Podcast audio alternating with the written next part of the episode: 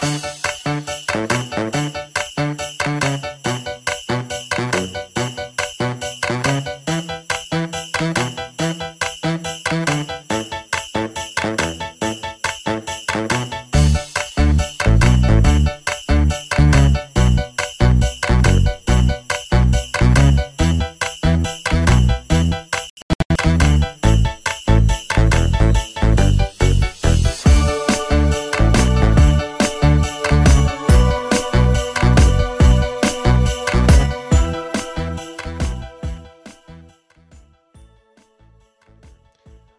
hola, ¿cómo están? Bienvenidos a una nueva edición de Arras de Lona. Soy Alessandro Leonardo. Bienvenidos al episodio número 397 del podcast. No un episodio cualquiera, sino que es el especial navideño del programa. Estamos 23 eh, de diciembre, así que estamos ya cerca, cerca de la Nochebuena. Y estamos aquí reunidos para mantener la tradición del programa de hacer un, eh, un episodio especial comentando, en la mayoría de casos, un evento eh, no muy bueno, pero con algo de alcohol encima, un poco de pasarla bien en general, que es el espíritu de las navidades, según me comentan, así que vamos a ver cómo nos va. El día de hoy hablando de TNA Victory Road 2011. Y paso a presentar a quienes me acompañan por ahora, que habrá gente que seguramente se vaya a unir en el camino, pero aquí los tenemos. Está Andrés Mamonde, Paulina Cárcamo, Chava Rodríguez. Así que bueno, vamos por partes. Chava, ¿cómo estás? ¿Qué tal, Ale? Buenas tardes. Un gusto en saludarte a ti, a Ale, a Paulina. Felices fiestas a todos y listos para hablar de un evento eh, honestamente malo. Pero bueno, es parte del chiste. Vamos a celebrar por temporada. Saludar a mi mamá, perdón por lo ñoño, pero auspició mi suéter. Estoy estrenando de temporada. Acorde un outfit como debe de ser. También, este, salud. Felices fiestas. A ver si acabando el evento me pongo estilo Jeff Hardy en el main event del evento que vamos a comentar. Entonces, listos para hablar y gracias por acompañarnos. Ese es el objetivo, ¿no? Quedar Jeff Hardy. Andrés, Paulina, ¿cómo están?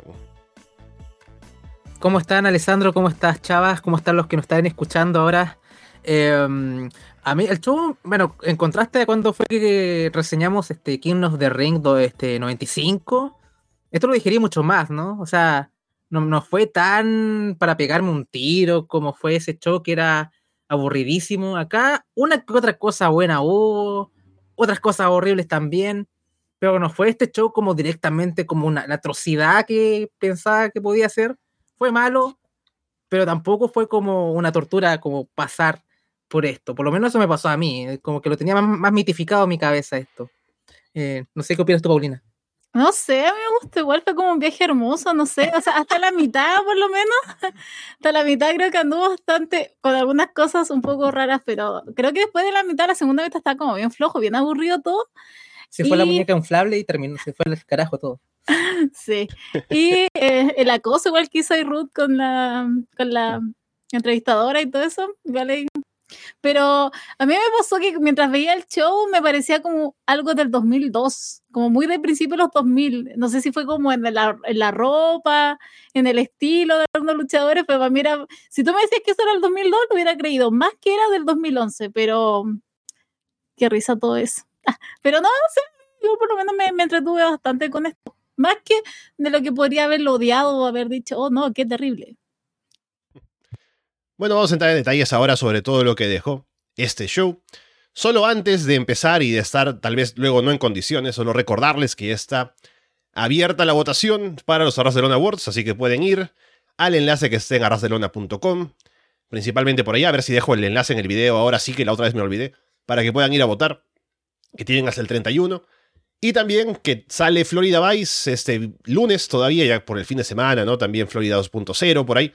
Así que estaremos acomodando todo según el horario con las fiestas. Ahora que mi cámara se mueve, ahora la acomodo, pero vamos de una vez con lo que tenemos en Victory Road 2011.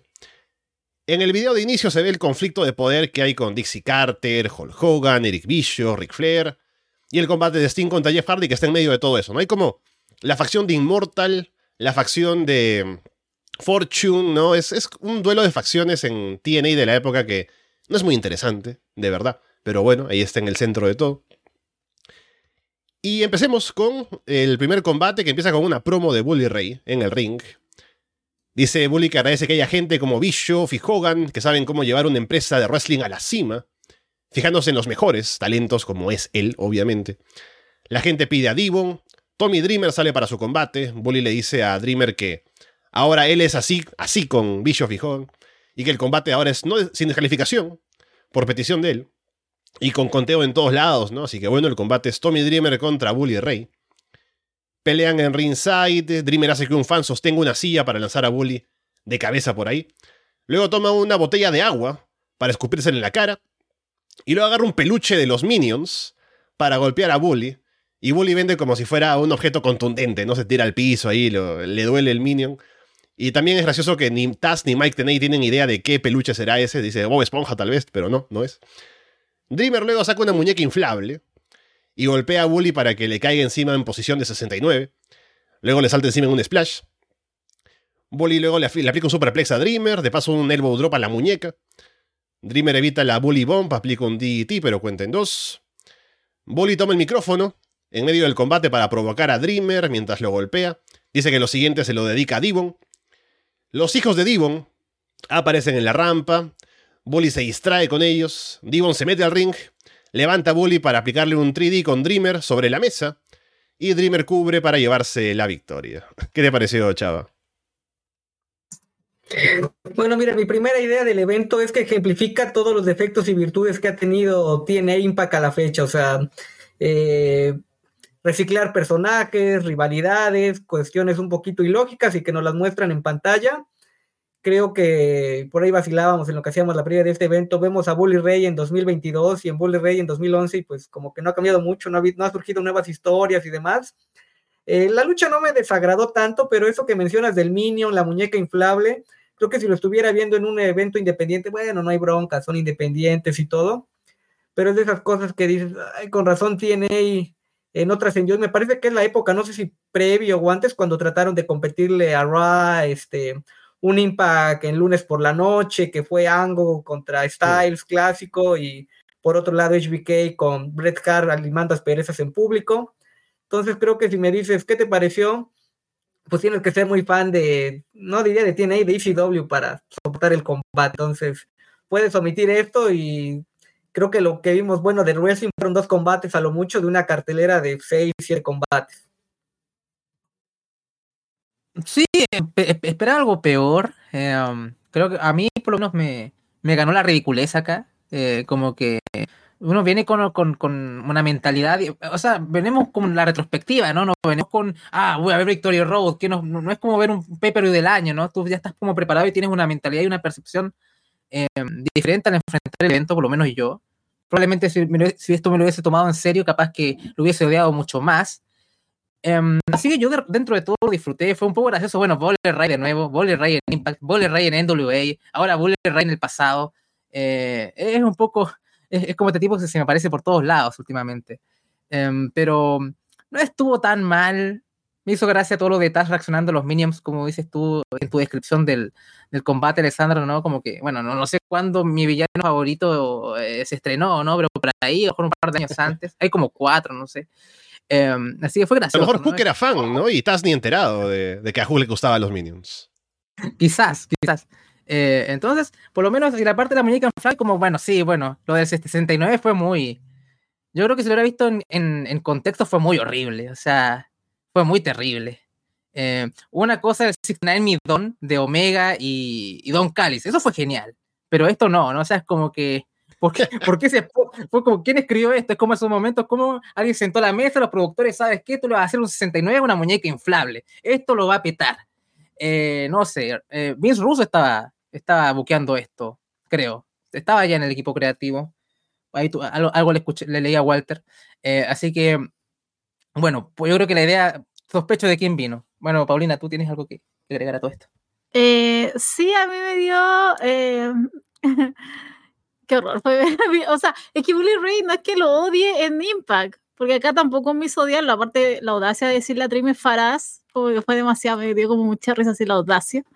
Eh, pero es que no es que me Bully Ray, como que hasta que me entretiene, solamente que ahora actualmente, como en Impact, no, entiendo ese, ese, ese enfoque de protagonismo. Pero eh, a mí me gustó ese combate, o sea, por lo menos hasta casi el final. ya, porque cuando aparecieron los hijos, eh, esa muñeca, esas posiciones, igual, o sea, es ridículo, así que yo tampoco le voy a hacer el asco. Pero eh, después ya con ese final y todo fue como demasiado extraño, pero debo decir que, que no lo encontré, no lo odié tanto como creí que lo podía haber odiado. Lo sé, pero eh, pero de verdad, pero ese final, eh, si lo cortamos y hubiéramos mejorado, que fue como una tónica igual de todo esto, como que estuvo todo mal. pero, pero, siempre esos finales, pero era fue la tónica de este Pero debo decir que, por lo menos en este combate, como en las cosas que se dijeron, como que lo disfruté, más que lo que odié. Yo Chihiko lo hubiera hecho mucho mejor, ¿no? Ella tiene más experiencia en este tipo de, de combates, probablemente. Bueno, algún día, algún día volverá. Tal vez no tiene experiencia en el 69, ¿no? Pero eh, en combate sí. Eh, a mí al menos no me molestó porque, o sea, si yo me, me, pongo a pensar, ¿no? En la previa, viendo la cartelera y digo, ya, un Tommy Dreamer contra Bully Ray. No quiero pensar que va a ser un combate que tengan que tomarme en serio, ¿no? Que, ah, tengo que sufrir con el drama, va a ser un combatazo. Porque no tiene ese potencial, sobre todo para la época, hace 11 años. Y viendo lo que pasó, al menos me entretuve con lo del Minion y la muñeca, a pesar de que 69 me pareció también estúpido. Pero estuvo gracioso. No es un gran combate, pero al menos estuvo entretenido y creo que el público también lo recibió bien. Y yo recordando mis tiempos de fan en la época, recuerdo que querían impulsar a los hijos de Devon, o sea, como que había planes a futuro de que fueran luchadores, ¿no? Y los iban presentando en el medio del conflicto del Trim 3D y demás. Y nunca llegaron a nada. No sé en qué estarán ahora, sinceramente. Pero lo intentaron por un tiempo en TNA. Y también recuerdo que Bully Ray me gustaba en la época cuando estaba recién justamente saliendo del Team 3D y siendo un heel por su cuenta. Me parece que lo hacía bien, generaba buen hit, ¿no? Y más adelante vendría el título mundial, la historia con la hija de Hogan, ¿no? Así que acá que esté perdiendo contra Dimmer en un combate de comedia, no me parece que esté mal. Así que lo disfruté, ¿no? No es, lo, peor del show, ni por mucho. Luego tenemos a Christy Hemi entrevistando a la Beautiful People y Winter en backstage. Winter dice que siempre ha querido que sean amigas. Nunca ha tenido ningún problema con Velvet. Es Velvet la que tiene un problema con ella. Le alegra que Angelina ya, esté dando, ya se esté dando cuenta de esto. Velvet le reclama a Angelina como que eso es cierto, ¿no? Y la dejan hablando sola. Y una vez enganchemos con el combate que viene, que es por el título de parejas de las Knockouts. Angelina Love y Winter contra Sarita y Rosita. Rosita, si alguien no ha visto el show y no sabe, Rosita es quien ahora es Selina Vega. Y Sarita, quien es Dark Angel en México, que ya seguramente Chava nos dirá un poco más. Sarita y Rosita entran con una versión bootleg de Smooth de Carlos Santana. Pero bueno, suena bien, porque es una versión de Smooth. Sarita hace una promo para decir que van a ganar el título de parejas. Beautiful People y Winter tienen un triángulo amoroso medio raro, así que no están concentradas. Sarita luego se pone a hablar en español, diciendo que son mexicanas que van a dominar los Estados Unidos, la gente de Corea USA. Ya en el combate, Sarita en un momento levanta a Rosita sobre sus hombros, y la idea es que la va a lanzar hacia el frente para un splash. Pero Angelina se mueve muy pronto del camino, ¿no? Para evitarlo. Así que ya está la lona vacía, y Sarita básicamente lanza a Rosita ahí al vacío. Rosita ataca a Angelina desde afuera. Uno pensaría que es el momento de que las Hills tomen el hit o algo, pero no. Angelina y Winter siguen con ventaja. El referee se distrae con Angelina y Sarita peleando afuera. Rosita toma un cinturón de los títulos y va a golpear a Winter. Y es gracioso porque se queda buen rato calculando el golpe, ¿no? Como que está ahí tomando el distancia para golpear y no suelta el golpe, porque tiene que esperar a que venga Velvet Sky a quitarle el cinturón. Y Velvet se tarda, así que finalmente llega Velvet, le quita el título. Rosita se distrae con Velvet, Winter cubre a Rosita con un roll-up. Sarita entra al ring y les hace girar para que Rosita quede por encima. Eh, se quedan en esa posición también un rato porque el referee está así aún afuera, entonces tiene que volver. Llega para contar, cuenta de tres, y Rosita se lleva la victoria para las nuevas campeonas de parejas.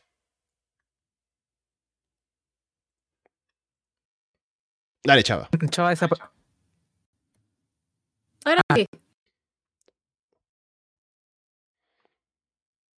Chava. Eh, bueno, a ver, tomo la, tomo la palabra. Eh, bueno, primero ya vi que se integró el buen amigo Walter, cayendo un poquito en el cliché venezolano de nacimiento mexicano por adopción. Bienvenido, Walter, para la charla. Y ya que mencionas esta lucha, pues me generó ciertos eh, conflictos, un poco de remembranza, porque hace unos años, y digo, estamos hablando de 2011, digo, no, es tanto tiempo, eh, pues no era tan fácil ver transmisiones en tiempo real, redes sociales, ya había, ¿no? Pero no con la inmediatez actual. Y recuerdo que en revistas, en el caso de México, Lucha 2000, Super Luchas, te decían Sarita, la que era de una luchadora canadiense, que gran parte de su formación estrellato lo tuvo en México, eh, va a Impact, de esas cosas ilógicas, no sé, humor involuntario, ahorita vamos a hablar más adelante de lo que hacía Russo y compañía en su momento, eh, pues claramente, aunque eh, quizá no es tan notoria la fisionomía de Sarita, pues es canadiense, o sea, hasta su spanglish medio raro, ¿no? Asumirse como latina con Rosita, que bueno, Rosita sería eh, más lógico, una lucha mala, o sea, así podemos resumirla. al final, incluso me llama la atención la voz de Mike Tenay cuando dice que esto, que el golpe me vaya los tiempos, hasta el Hebner, como que ya se le notaban los años, tarda media hora en ir a contar, casi se resbala con la cuerda. O sea, fue con un vaticinio de esa mala suerte que cae en la noche. Me ha tocado ir a cubrir funciones y luego lamentablemente como que se vicia el aire y en la misma función puede haber cuatro o cinco lesionados. Aquí creo que pues, no hubo lesionados, pero como que fue así esa tónica de vamos a tener mala suerte, malos combates, malos finishers, o sea, sucesivos, salvo dos o tres combates que me gustaron. Eh, se coronan, salía Rosita, digo, sorprende, ¿no? Como para los años era vemos a Selena Vega y toda la bronca que tuvo en WWE, etcétera. Eh, a Winter ya no la recordaba, Winter, si me toca el último que recuerdo, ya fue como fue novia pareja de Grey hace un par de años, que vinieron a a México y demás. Eh, pero queda algo para el anecdotario y pues sí se nota que al menos ha evolucionado un poco la división de los knockouts, lo que veíamos en ese momento, lo que vemos actualmente con Talla y demás de la Dead Dogs, me parece que se llama ahora su grupo. Bueno, no tengo mucho más que agregar con respecto al combate, fue malísimo. Pero me voy a quedar con la promo de, de Sarita. Que em, Sarita creo que hizo una promo en español gran parte de la. antes del inicio del combate, ¿no? Como que México se va a apoderar de como Mexamérica. Bueno, no dijo Mexamérica, pero una cosa colonizadora. Eh, cosa me, hizo mucha, mucha gracia. No sé si estás. No, sí, la promo en español genial y todo, ¿no? O sea, como que. Eh, eh, no, no, no, entendí todo eso. Me imagino que en contexto capaz que sí, no, no, no fue un mal delivery ni tanto, pero, pero prefiero el Spanglish que irte directamente a hablar una promo continua con, con el español, ¿no? A veces a Asuka, bueno, la, hipérbole le funciona, ¿no? Pero, porque es japonés. Eh, pero fue, fue una, una, extraña aproximación ahí con la promo.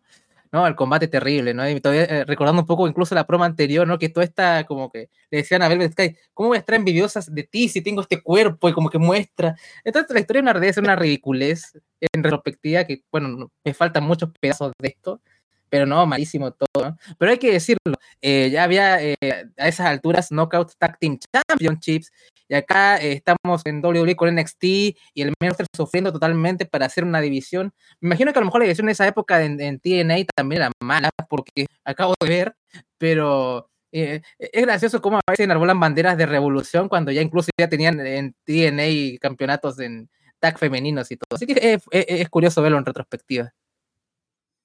A mí me pasó que mis ojos estaban sangrando con la vestimenta de Angelina. ¿Sabes? Que no soportaba ese, ese, ese sostén que tenía con ese amarre como rosado, pequeño, tan 2000, tan Britney de esos años, no sé. Te juro que todo ese, todo ese combate estaba viviendo Angelina. Y aparte que no lo ha cambiado, porque como está en WWE ahora, eh, también aparece y no tiene ese, esa, esa, ese conflicto con eh, Velvet Sky, Velvet, Sky. Velvet Sky, Velvet Sky. Pero como que no tienen eso, pero igual como que de repente se tiran un poquito, pero eh, sigue con ese mismo estilo Angelina. Entonces eso era lo que me pasaba con todo esto. Aparte igual Sarita, Rosita, esos nombres, Dios mío, como que no, no podía tomarme en ninguna parte todo seriamente. Pero eh, yo ahí quedo. Simplemente en eso me quedo, en ese traje horrible de Angelina y los nombres de Celita Rosita, porque tampoco, yo no me acordaba de Celina, yo decía, ¿por qué la encuentro tan cara conocida? Claro, después atiné y era Celina Vega, pero fue muy extraño este combate, juro, es que yo lo estoy viendo como una perspectiva de alguien del 2022, entonces me cuesta de repente como tomarle toda esta relación de todo lo que estaba viendo ahí en pantalla. Y Winter, no sé por qué no fue un nombre más grande, fue porque encontré que era de las cuatro, era la mejor, pero es la que menos, creo que es la que menos tenemos ahora conocimiento, pero por lo menos eso es lo que me pasó con este combate. Sí, bueno, Sarita también, solo que estuvo más que nada el tiempo ahí vendiendo sin hacer mucho. Pero bueno, aprovechemos para dar la bienvenida y también para que comente aquí a Walter Rosales. Walter, ¿cómo estás? Hey, ¿cómo están? Salud. Este Cuba Libre sabe a, mierda. O sea, soy malísimo haciendo Cuba Libres. Yo lo hice, yo lo hice. Es mi, responsabilidad y mi culpa que sepa tan mal. Pero qué tan difícil puede ser, ¿no? Si es solo mitad Coca-Cola, mitad ron y ya está, ¿no? O sea, a menos que tu ron sea malo ya de por sí. No, no, es, no, es, no, es un buen ron. Es un buen ron. Pero no lo sé equilibrar y, y no tenía hielos, entonces eh, ya eso afectó bastante. Pero, pero es mi responsabilidad y es mi culpa. Eh, no pasa nada, ahorita tengo cerveza, traigo cerveza, queda vodka y queda Daniels, entonces nos podemos poner peor. Y hablando de ponerse peor, este podcast me pone cada vez peor, ¿sabes? O sea, cada vez veo programas y pay-per-views peores, cada vez y cada vez. Me pongo a pensar, ¿por qué acepté estar en aquel programa de Strange Rules 2014 con Alexandro? O sea, ¿quién iba a imaginar que me llevaría este desastre, ¿no? A ver pay-per-views más malos cada vez, cada año, para celebrar la Navidad ¿Por qué celebra la Navidad de esta forma? Yo no lo sé, pero aquí estoy, aún así.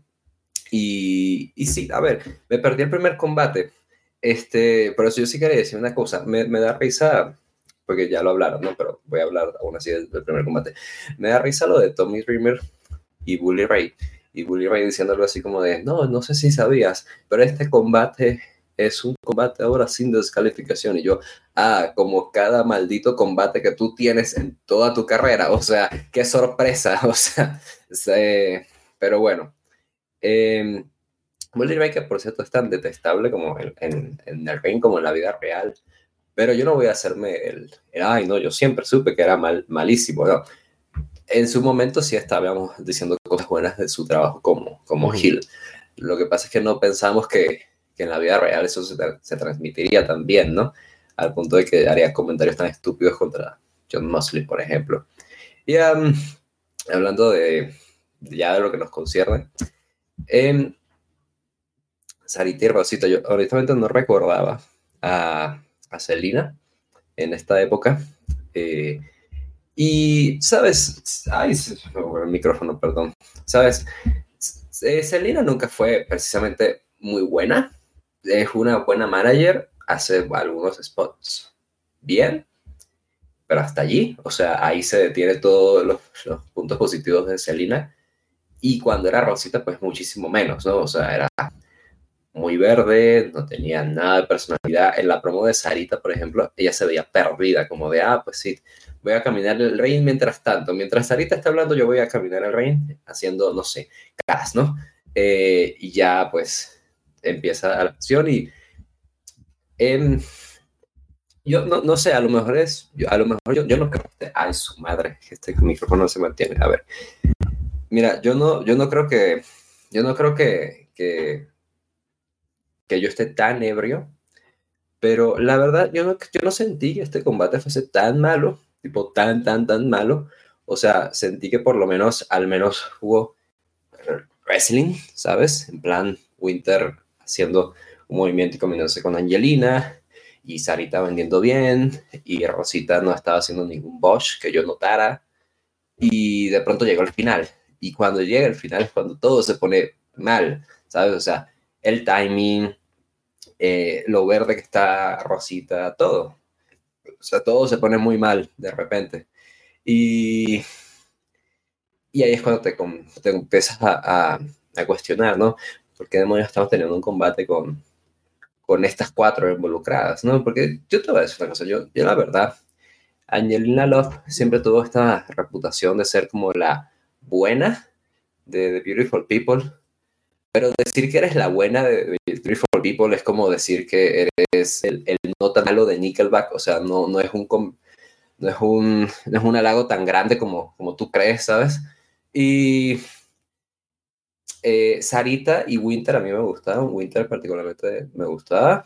Creo que era una, luchadora. Sarita, pues, o sea, Angel, ¿sabes? O sea, ¿qué, ¿qué, te voy a decir yo de Sarita que no te haya dicho chava? Y Rosita, pues, pobrecita. Pobrecita. Esa debió haber sido su nombre, no Rosita, debió haber sido. Pobrecita, pobrecita y Sarita. Y pues sí, o sea, ¿qué, qué, qué quieres que te diga? Fue un terrible final. Y mientras lo veía, yo estaba pensando, eh, mientras me tomaba mi, primera botella de vodka, bueno, no,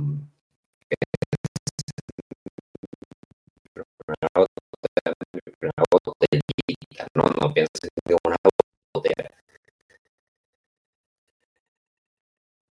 Eh, yo pensaba, ¿sabes qué es lo mejor de esto? Que es el pues, y me encanta. Y, y, ¿qué puedo es combate. Y dice, ah, pues cómo buscar una visión de mujeres bien. Ah, pues bueno, pones mujeres y pones una visión de parejas, les pones un título, y les pones el otro título, y ya todo está de maravilla. Claramente, TNA en inicios de, Uy. ¿Qué pasó? Oh, oh, es, soy yo, soy yo, soy yo. Es mi internet. A ver, a ver, a ver.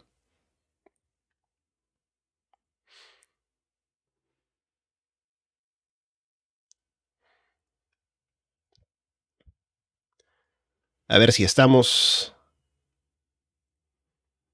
Ajá, hemos vuelto. ¿Hemos vuelto? A ver, avísenme, avísenme si estamos de vuelta.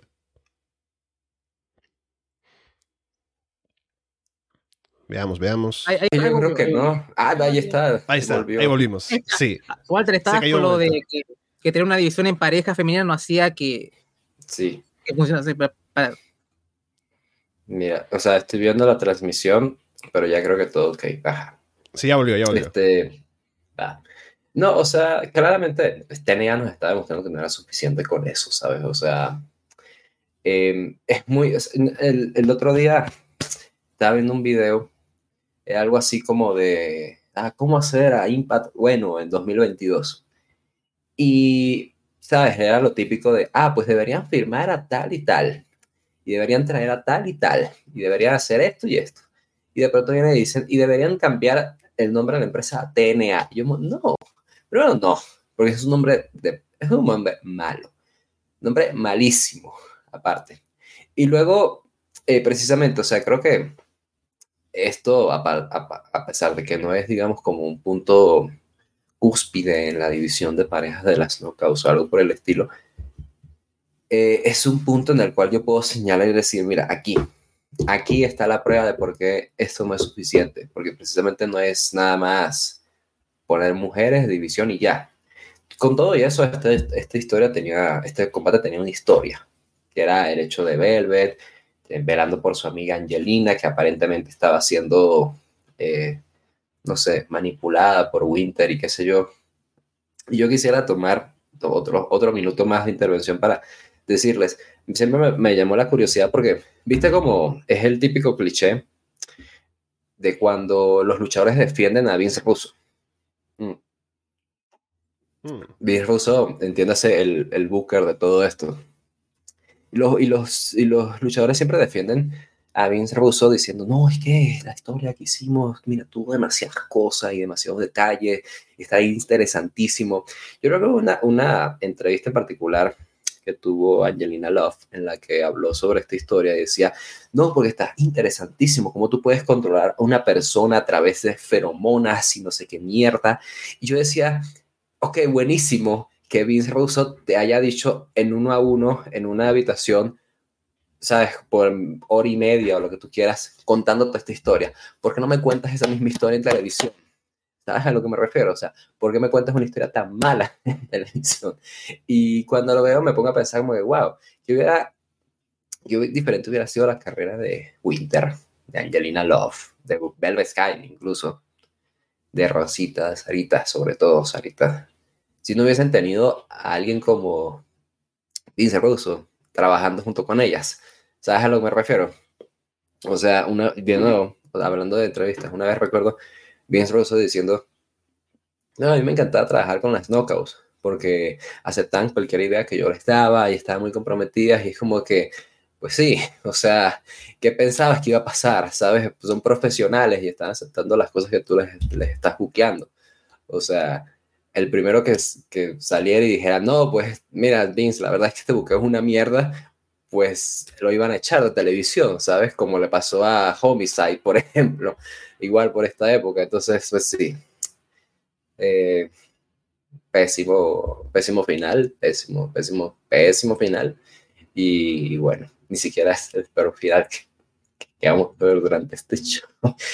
Yo debería buscar más, más, la cerveza una vez antes de que, de que lleguemos a esos finales peores que este. Luego tenemos un video con Jeff Jarrett y Karen Jarrett en Luna de Miel. ¿Y cuál es su luna de miel? Se van con, hijas, con las hijas al parque de diversiones. Lo más probable es que sea en Universal Studios, así que es al el costado del Impact Zone. Jarrett estaba muy entusiasmado con su, su, luna de miel, contentando ahí a los niños, ¿no? Karen no se ve muy contenta. Parece que tenía otra idea de cuál iba a ser la luna de miel. Pero Jeff es un hombre de familia, así que ahí están, en el parque de diversiones. Opiniones sobre la luna de miel de los Jarrett. Ya como que aparece y desaparece. O por último ahí cubrimos por mientras. Bueno, creo que es de lo. ¿Sí? Es de los... bueno. bueno, cubrimos por mientras, no parchemos. No, no, sí, sí, Eh, está. sí adelante, adelante. Oh, yo no lo Sí, escucho. Ah, bueno, perdón. Si no, ves, si no, en todo caso sal y vuelve a entrar porque tal vez hay un problema ahí con la conexión. Bueno, pero a ver si ya, ya me escuchan. Sí, Chava, tú adelante, adelante. Bueno, les comentabas, creo que eso es de lo más, de lo más random, lo que más así, si ya de por sí esto es, era malo, creo que comparado con estas luchas así sea como que lo más malo del show al momento, inexplicable, forzado, o sea, yo soy fan de TNA, pero sí tiene varios altibajos de empresa, lo dice desde que empezamos. Eh, eso de presentarlo como hombre de familia, digo, si era en su momento, bueno, en su momento TNA 2005, 2006, el King of the Mountain, el que enfrentaba a Samoa Joe, a Kurt Angle, etcétera, y me presentan estos segmentos mal grabados, ilógicos, este, hasta los niños como bromeando, me parece que pusieran los hijos de Kurt Angle, las niñas, niños, habría que eh, corroborar eso, y luego ahí nos dan otros más, digo, pequeño spoiler, nos dan más seguimiento de esa historia de la luna de miel forzada en familia, que es así como, what the fuck, ¿por qué me presentas esto? Y también respondiéndole un poco al amigo Walter que le sale mal a Cuba Libre, luego le doy clase, aunque sea mal licor, mal Coca-Cola con un toque de limón y queriéndose embriagar, con eso prepara su Cuba Libre. Entonces, La huevo. termino ahí mi intervención al momento. Solo para dar contexto, porque creo que hace falta, ¿no? Por si acaso. Eh, Kurt Angle y Karen Angle en su momento se divorciaron en 2008. Luego Karen empezó a estar eh, con Jarrett en 2009. Y se casaron como en 2010. Sí, en 2010. Así que esto es un. Es 2011, ¿no? Así que bueno. Luego hablan de Kurt Angle, ¿no? Así que están un poco separados en unos tres años desde que estuvieron juntos. Aún así es una situación un poco eh, delicada, ¿no? Pero bueno, ahí están en la luna de miel pasándola bien al menos. Sí, no, sí. Si hubiera sido mejor buqueado esto, hubiéramos tenido como shots de Kurt Angle como haciendo stalking, ¿no? Como espiando por detrás o cosas así, ¿no? Hubiera estado bueno, pero bueno. Russo me amaría si hubiera dado esta idea. Eh, a ver, no me esperaba una, subhis- una subtrama con Jeff Jarrett como en medio de todo este- de un pay-per-view. Fue muy, muy weird. Ahora, como tú lo, lo acabas de decir, Alessandro, claro, Universal está como al lado de los estudios, como, no sé, llevar a mi novia a la plaza, a, ahí al tobogán, no sé, qué sé yo. em, es un poco, un poco triste, pero bueno, acepto que Jarrett es un buen padre, ¿no? Por último, puedo empatizar con, con eso, ¿no? Está bien. Eh, pasa mucho, es común eso de, o eres buen padre o eres buen esposo, o, o- o- pero parece que rara vez se juntan las dos, ¿no? Pero por lo menos, eh, eh, pero fue- eh, eh, es raro, ¿no? ¿Por qué tengo esta subtrama en, en medio de este show, ¿no? Ya lo puedo entender en, en el semanal, pero no sentí que me haya sumado demasiado, o por qué consumió tanto tiempo esto, o sea, es como que... No, es, es, es- es- es muy extraño, la verdad, las cosas. Iremos comentando más allá. Em, pero tampoco es que me hizo mucha gracia, ¿no? Además ya, incluso que yo no estoy tan expuesta a Jeff Jarrett como lo está ustedes que ven Monday Night o qué sé yo, pero ya te lo encuentras en, en el combate de Ric Flair, ya me lo encuentro en AEW, ahora vuelvo y me lo encuentro acá en una subtrama que no aporta nada, es como relleno. A lo mejor aporta en Impact más adelante, pero ¿para qué tengo esto en este show en particular? ¿no? Es como que demasiado tiempo en algo que no... Una comedia bastante insípida. Yo, Yo no sé. o- odio a Jeff Jarrett. Ay, perdón, pero yo nada más quería decir que yo odio a Jeff Jarrett. Pero no a sus hijas, no, no a sus hijas, no, sus hijas no tienen la culpa de, de, de, de, ser familia de él. Entonces, nada, eso. Yo amo Jeff Jarrett. Después de esta viñeta, como que me gusta. Entendí también a Karen porque cambió a Krangle por Jeff Jarrett. No sé, algo me gustó de él en esto, pero no, no lo puedo explicar. Pero algo me gustó, lo veía. Y después en el, en el que hay después, que está en como cuando lleva, me estoy adelantando un poco, pero lleva la pizza, como que yo quedé así como "Mm, Jeff Jarrett. 2011 sí, no ahora. Pero Jeff Jarrett, dije, "Mm, puede ser ahí. Bueno. Eh, Esto de las mujeres que buscan como el macho, el macho protector, ¿no? Como que las protege y las o es eso, es No sé, ese instinto paternal habrá sido, pero algo, algo de él quedó en mí complejo, desde ayer. complejo de Electra, Mm. tal vez quizás. No sé. Bueno, Complejo No, de no sé. letra, qué bueno que son amigos, o sea, imagínate. No, y aparte, yo me imagino. Bueno, una de las Jeff Jarrett- últimas presentaciones de Jeff Jarrett, eh, Sí, dale, Chávez, dale, dale. eh, perdón, ahí que te- una de las últimas presentaciones, creo, de, de Jeff Jarrett en México, me tocó verla, fue en un eh, evento grabado de televisión de AAA, estuvo con Carrion Cross, digo, hace un par de años, digo, previo Oh. pandemia, etcétera. Y es un tipo bastante carismático, o sea, digo, lo ve la historia, pero ve su show y todo, de eso que decían de Jeff Jarrett como omnipresente, ¿no? Lo vemos en All Elite con Ripley, pero aquí en México ha tenido una corrida interesante, incluso menciona que es como luchas más eh, memorables para él en su carrera fue aquí en México, que se metió con el público y tuvo que Dos veces para megacampeón, sacarlo de la arena ¿Cómo permitimos y eso? demás.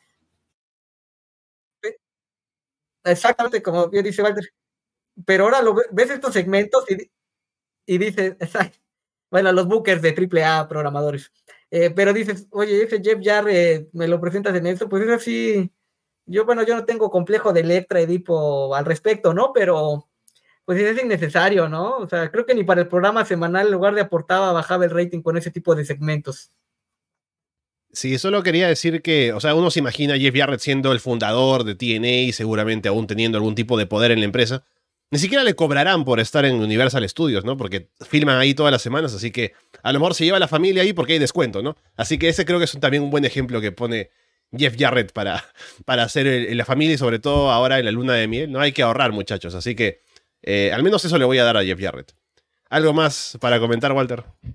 Sí, el tipo está en el círculo social de Taylor Swift. Ya para mí eso es... sea, ¿qué, qué otra prueba necesitas para saber que él es el mal encarnado? O sea, ¿tú te imaginas que Taylor Swift de pronto aparezca en, en, en Dynamite, ¿sabes? O Oh. no sé, en un segmento con Orange, con Orange Cassidy, algo así por el estilo. Ahora quiero ver... Qué horrible. Pero bueno, sí. Eh, odio a Jeff Jarrett, no a su familia, solo a él. Su familia está bien. Su familia está ok. O sea, no tengo problemas con ellos. No me han hecho nada, no les he hecho nada yo a ellos. Jeff Jarrett sí, sí, no, no, no. No. Simplemente no. Su familia no son dos veces megacampeones de AAA. Él sí. No. Con él sí tengo hit. Bueno, mejor Taylor Swift que Bow Wow. Pero bueno, vamos con lo siguiente que es Christy Hemme entrevistando a Matt Morgan en backstage. Morgan le dice a Hernández que le robó su gran momento. Se lo robó a su padre, a su madre, a su esposa, a sus fans. Sobre todo a él. Iba a convertirse en campeón mundial de TNA. Luego se fue a México Hernández por un tiempo para que la gente ahí lo aprecie lo ponga en un pedestal. Pero así como esa gente lo levanta, él lo hará caer esta noche. Y él tiene la mira puesta en su título mundial, y este solo es un bache en el camino. Ya sea Sting, Mr. Anderson, Jeff Hardy, irá por el título. Y bueno, el combate es un combate First Blood, ¿no? Al primero que sangra pierde. Matt Morgan contra Hernández. Morgan se lanza a atacar a Hernández al inicio, la gente está con él. Hernández agarra un palo de madera y lo rompe en la rodilla ahí como para usar el lado que está astillado. Luego Hernández domina por un rato. De pronto, un fan se mete al ring y el referee lo detiene y la seguridad se lo lleva. Pero esto da pie al final, así que al o sea, si vamos a hacer el balance del combate, es bastante claro que este fan era plantado, o sea, no era un fan de verdad, era alguien que querían que se metiera al ring como para hacer creernos que era un fan y para que se distrajera la atención, ¿no? En medio de eso, Hernández saca una cadena, se la pone en la mano para golpear a Morgan. Morgan se la quita, golpea a Hernández con la cadena. Y la cámara se queda con Hernández en una esquina mientras se hace el blade. Morgan luego se acerca a Hernández en la esquina. Hernández agarra algo rojo como ketchup será que le rocía ahí en el pecho a Morgan. Otro referee se mete al ring, mira a Hernández que está sangrando, no tan evidentemente, pero sí. Pero luego mira a Morgan, que tiene el ketchup en el pecho, y dice, no, eso es sangre, así que hace que Morgan pierda porque ha sangrado primero aparentemente, y la victoria es para Hernández. Adelante, chava. Eh, bueno, creo que eh, Walter está más avesado sobre este combate, que si lo analizas en la previa, dices, ah, pues no suena tan mal, dos hombres de poder, Power Man. Eh, yo me hice fan de Hernández de su época de, LAX con Conan, con Holmes. Ahí esas luchas sí, chequenlas de AJ Styles y Christopher Daniels de, por tag team, valen bastante la pena. Creo que incluso lo mejor en la historia de Impact.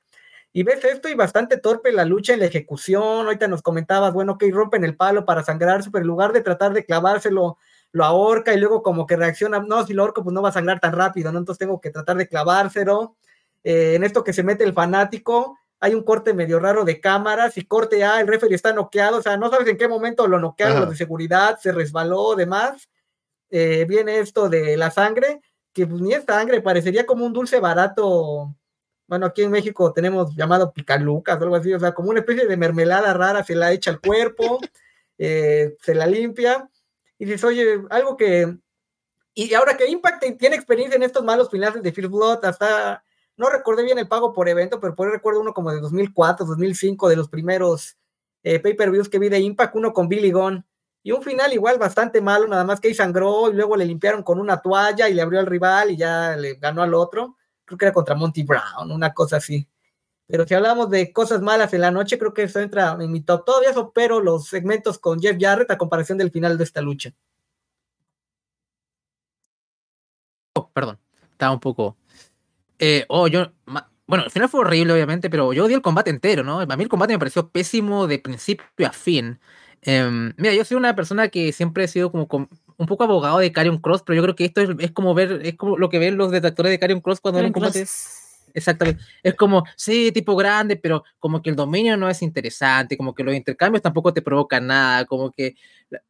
Y eso que tenemos, tenemos un público más o menos cómplice, ¿ah? no es que sea un público de mierda que está ahí, em, pero, o sea, ni eso, o sea, es como que en verdad fue la nada, me aburrí enormemente viendo este combate. Y el final, ¿para qué? Fue, un final, un combate malo con el final anticlimático. Entonces, eh, ¿qué más puedo agregar? O sea, como para mí fue, para mí creo que fue lo que menos que me gustó de todo el show, diría. así de, para mí fue soporífero incluso. No, a mí fue lo que más odié incluso de todo el show, fue, fue, malo. Qué duro, Andrés. a mí lo que más me. a mí, ¿sabes lo que me mató mucho? Era ese tatuaje de Matt es como que era la primera, es como el tatuaje de Alistair Black, pero la primera pincelada que le hacen, como cuando solamente le hacen la forma, estaba como, ah, ¿por qué tiene eso en la espalda? No sé si después lo habrá, se habrá hecho otra cosa, pero te juro que durante el combate estaba como, ah, basta. Yo no lo encontré tan, tan, tan, tan malo. Em, no me juzgues. No, no. Eh, yo no encontré tan, tan malo, pero eh, ese final, Dios mío santo, ni, niños de 5 años, no sé, fue... Em, y también el público podría haber sido mucho peor, pero no tengo más allá que decir que para mí por lo menos no fue tan, tan malo, pero ese tatuaje realmente me tenía, pero asqueaba. O sea, el tatuaje le baja puntos al combate. Ay, sí, Dios mío, basta. ¿Qué era eso? ¿Pero qué era eso? No era nada. O sea, yo tengo una pregunta más bien, o sea, para Andrés. ¿Tú, ¿Tú estás diciendo las críticas a Carbon Cross en comparación a Matt Morgan o a Hernández? ¿Sabes qué? Fue más como con Matt Morgan que no me provocó nada. Es que, por ejemplo, yo esto lo he dicho cuando hemos hablado del tema Carion Cross acá, ¿no? Por último, en NXT tenía gente con quien trabajar y las dinámicas estaban mucho mejor trabajadas. Y incluso cuando lo hablamos en el show de Ric Flair, ah, cuando se enfrenta a Drew McIntyre veremos qué pasa y pasó lo que ahí entendí, ah, ok, entiendo por qué esta gente que ya ha visto más de su trabajo fuera de WWE le desagrada tanto el tipo, eh, al menos en el ring.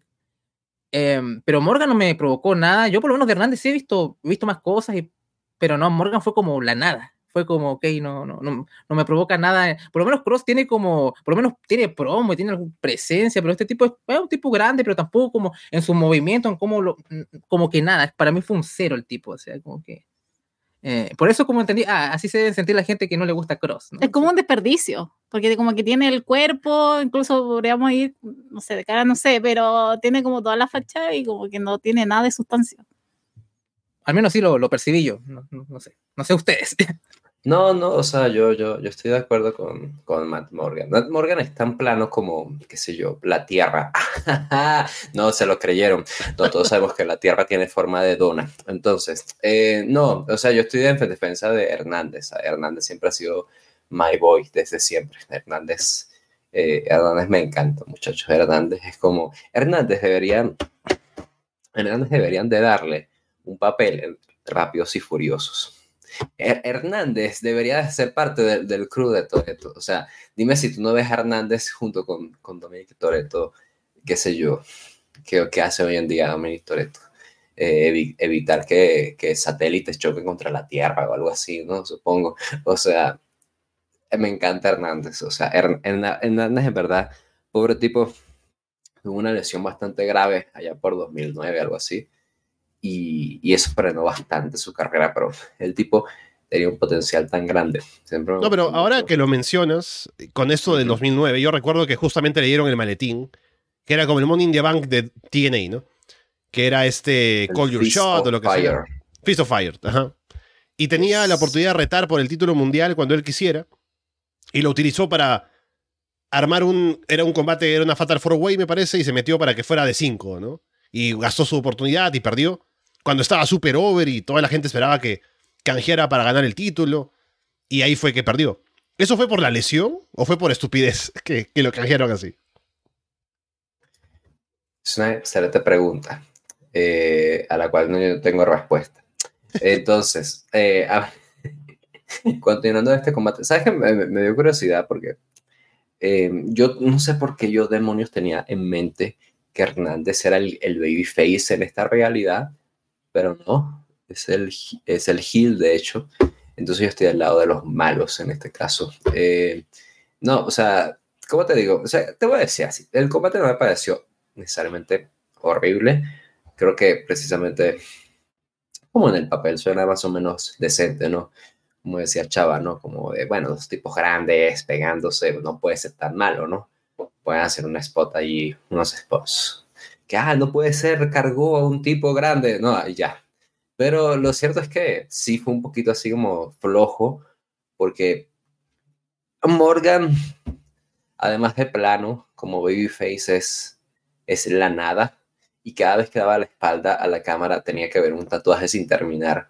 Entonces, por, por, la, por todos lados no estaba siendo entretenido, ¿no?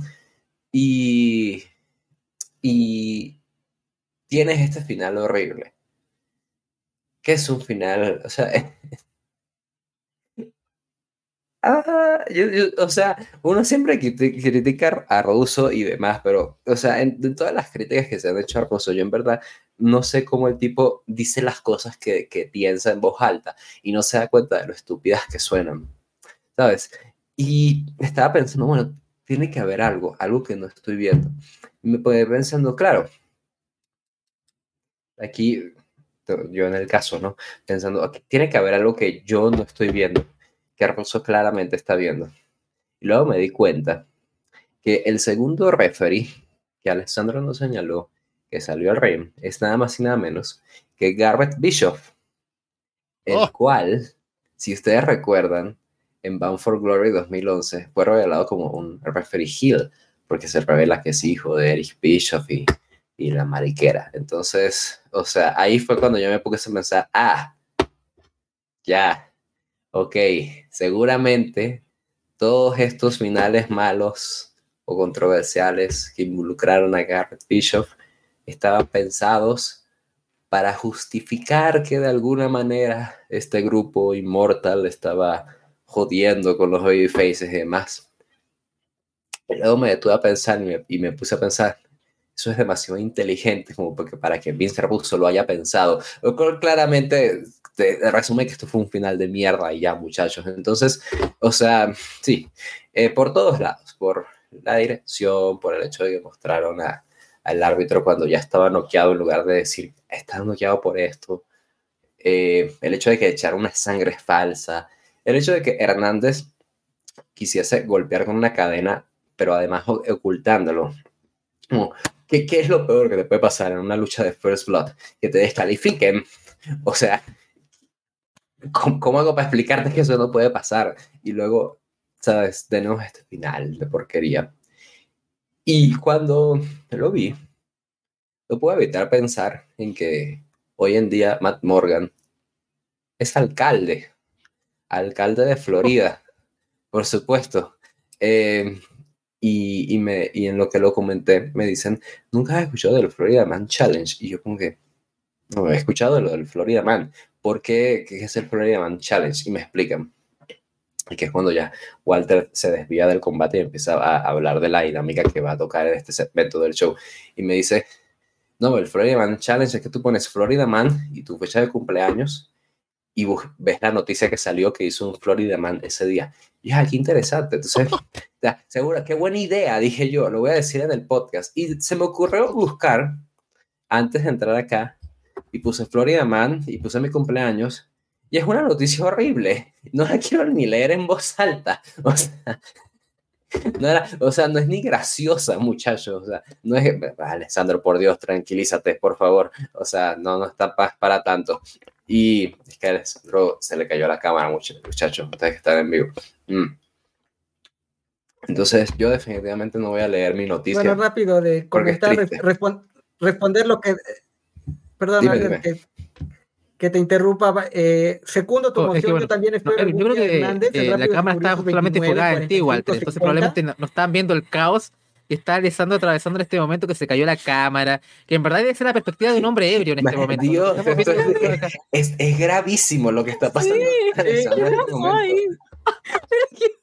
¿Qué más? Yo, yo pensé que, me, que lea la noticia de la Walter, pero con lo que le pasó a él tengo mis dudas. Hacemos la reseña de la obra. Exactamente lo que le eh, eso a ¿Quién iba a imaginar que Grayson Waller iba a hacer referencia a Bret Hart? O sea, es el último hombre que te podrías imaginar. ¿Ya volviste, Alessandro, o no? ¿O tengo que seguir hablando de Bret Hart? alimenta más que Bron Baker tiene que, tiene que retirar a Goldberg. Hay muchas referencias. Bien, ahora estás bien... Eh... Pero no lo escuchamos. No, no te escuchas, Alessandro. Voy, Aquí estoy, voy a tener que seguir hablando de NXT. Ah, volví, volví, volví. Ya, estoy de vuelta. Lo que sí sé, lo que sí veo es que parece que Andrés y Paulina siguen sin escuchar a Chava, así que eso está un poco, un poco, un poco raro. Pero bueno, Chava, que estabas diciendo algo, me parece ahora, hace un rato. Eh, sí, bueno, lo reitero que apoyo la moción de Walter que algún día veamos Hernández de Rápidos y Furiosos. Y salió Ronda Rousey cuando era estrella de UFC antes de que su carrera fuera menos. Eh, creo que tendría más noción de ser ver a Hernández algún día en Rápidos y Furiosos que ya como dice, enfrentan tanques y van al espacio y demás, pues ya tener Hernández ahí haciendo un cameo breve o uniéndose al grupo de Toreto, pues no le veo mayor problema. Y también analizar qué tan mal está o estaba Impact, que Matt Morgan llegó a competir, fue primer retador por el título principal. O sea, sí estaba Impact, los creativos, el roster, etcétera, no le podían dar el título a alguien más, ¿no? Entonces, bueno, nada más hacer ese par de acotaciones. Yo, yo quería decir lo del el, el Florida te digo, yo no voy a leer mi noticia porque es, o sea, es trágica, o sea, no pienso leer eso en voz alta, pero los invito a que ustedes pongan Florida Man y su fecha de cumpleaños, probablemente en inglés sea mejor, yo lo puse en inglés porque pues, eh, pues no sé, pero pensé, ¿no? Pero pues el titular es espantoso, entonces si, usted, si a ustedes les sale un titular gracioso, pues adelante, ¿no? A menos que sea como el mío. El mío está pésimo, muchachos. O sea, no lo voy a leer en voz alta, en verdad. Pero bueno. No, no, no. Eh, y dime, perdón. No, no, ya estamos. Solamente eh, espero que la cámara no se caiga otra vez. Que ahora, justamente cuando estoy en pocas condiciones como para acomodarla bien, eh, dejémosla así, no importa. Vamos a hacer una toma así un poco en ángulo, pero como en las promos de, Jeff Jarrett, ¿no? En el parque, algo así. no, estaba pensando sobre esto, sobre Matt Morgan sobre todo, ¿no? Que es culpa de Kurangel que Matt Morgan esté tan over en, TNA porque recuerdo que en 2009 también, que Kurangel tuvo un gran combate con Morgan por el título mundial en un Bound for Glory, si no me equivoco. Que acá tengo el dato, así que para decirlo bien. Fue Kurangel contra Matt Morgan. En Bound for Glory 2019. Ah, sí, sí, sí, sí. Y fue un gran combate. Así que básicamente Kurangel nos convenció de que Morgan era un tipo al que había que darle un push, ¿no? Y que estaba como para ser un campeón a futuro. Y hasta me lo creí en su momento, ¿no? Pero luego, con lo que iba pasando después, y era como que nos dábamos cuenta de que no era tanto así. Pero Kurangel hizo un tan buen combate con él que parecía. Pero sí. Entonces, para pasar de esto, y el combate fue malo, el final sobre todo. Pero aún así no es mi combate menos favorito del show. Ya llegaremos a ese dentro de un rato todavía. Y no es el main event. Christy Hemi entrevista a Generation Me en backstage. Generation Me, para quienes no lo sepan, era el nombre de los Young Bucks en TNA. Van a estar en el Ultimate X por el título del X Division. Max Buck dice que es su cumpleaños. Y ya que son un equipo, Jeremy supuestamente tiene la idea de que hagan que él, Max, salga como campeón. Va a poner el título encima de su pastel de vainilla para celebrar. Y ya no será Generation Me, sino Generation Max. Y Jeremy, Nick Jackson, no se ve muy convencido, pero le sigue el juego a su hermano. Así que bueno, esa es la historia de los John Box para el combate. Que también es el inicio, si no me equivoco, de la gran idea de separar a los John Box en TNA. No sé si quieren comentar algo sobre eso.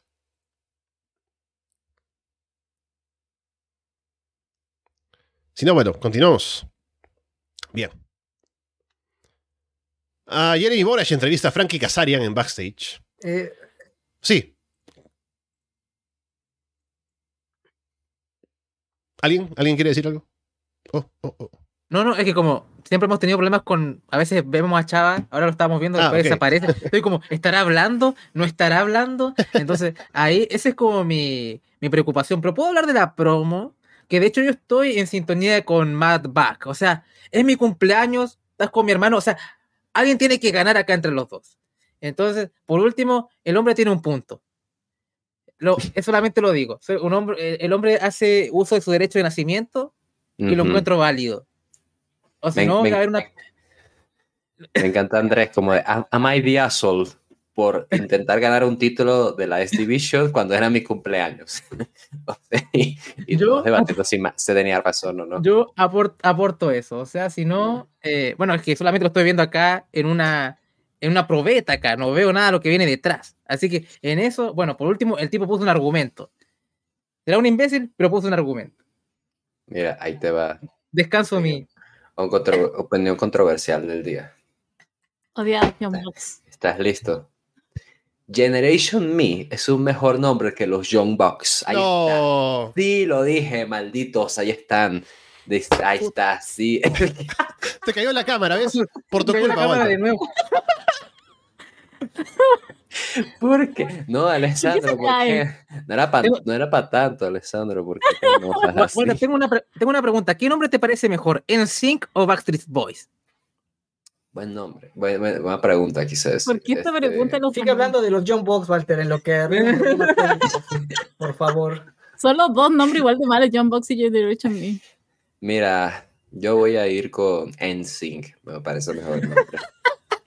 NSYNC es un mejor nombre de, que Backstreet Boys. Y, o sea, si traduces Backstreet Boys, literal, son los chicos de la calle de atrás. ¿Qué mierda es esa? O sea, ¿sabes? O sea, yo no quiero conocer a los chicos de la calle de atrás.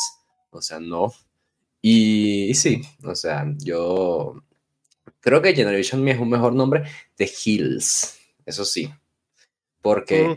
al menos no puedes corear Generation Me. Los Young Bucks sí los puedes corear.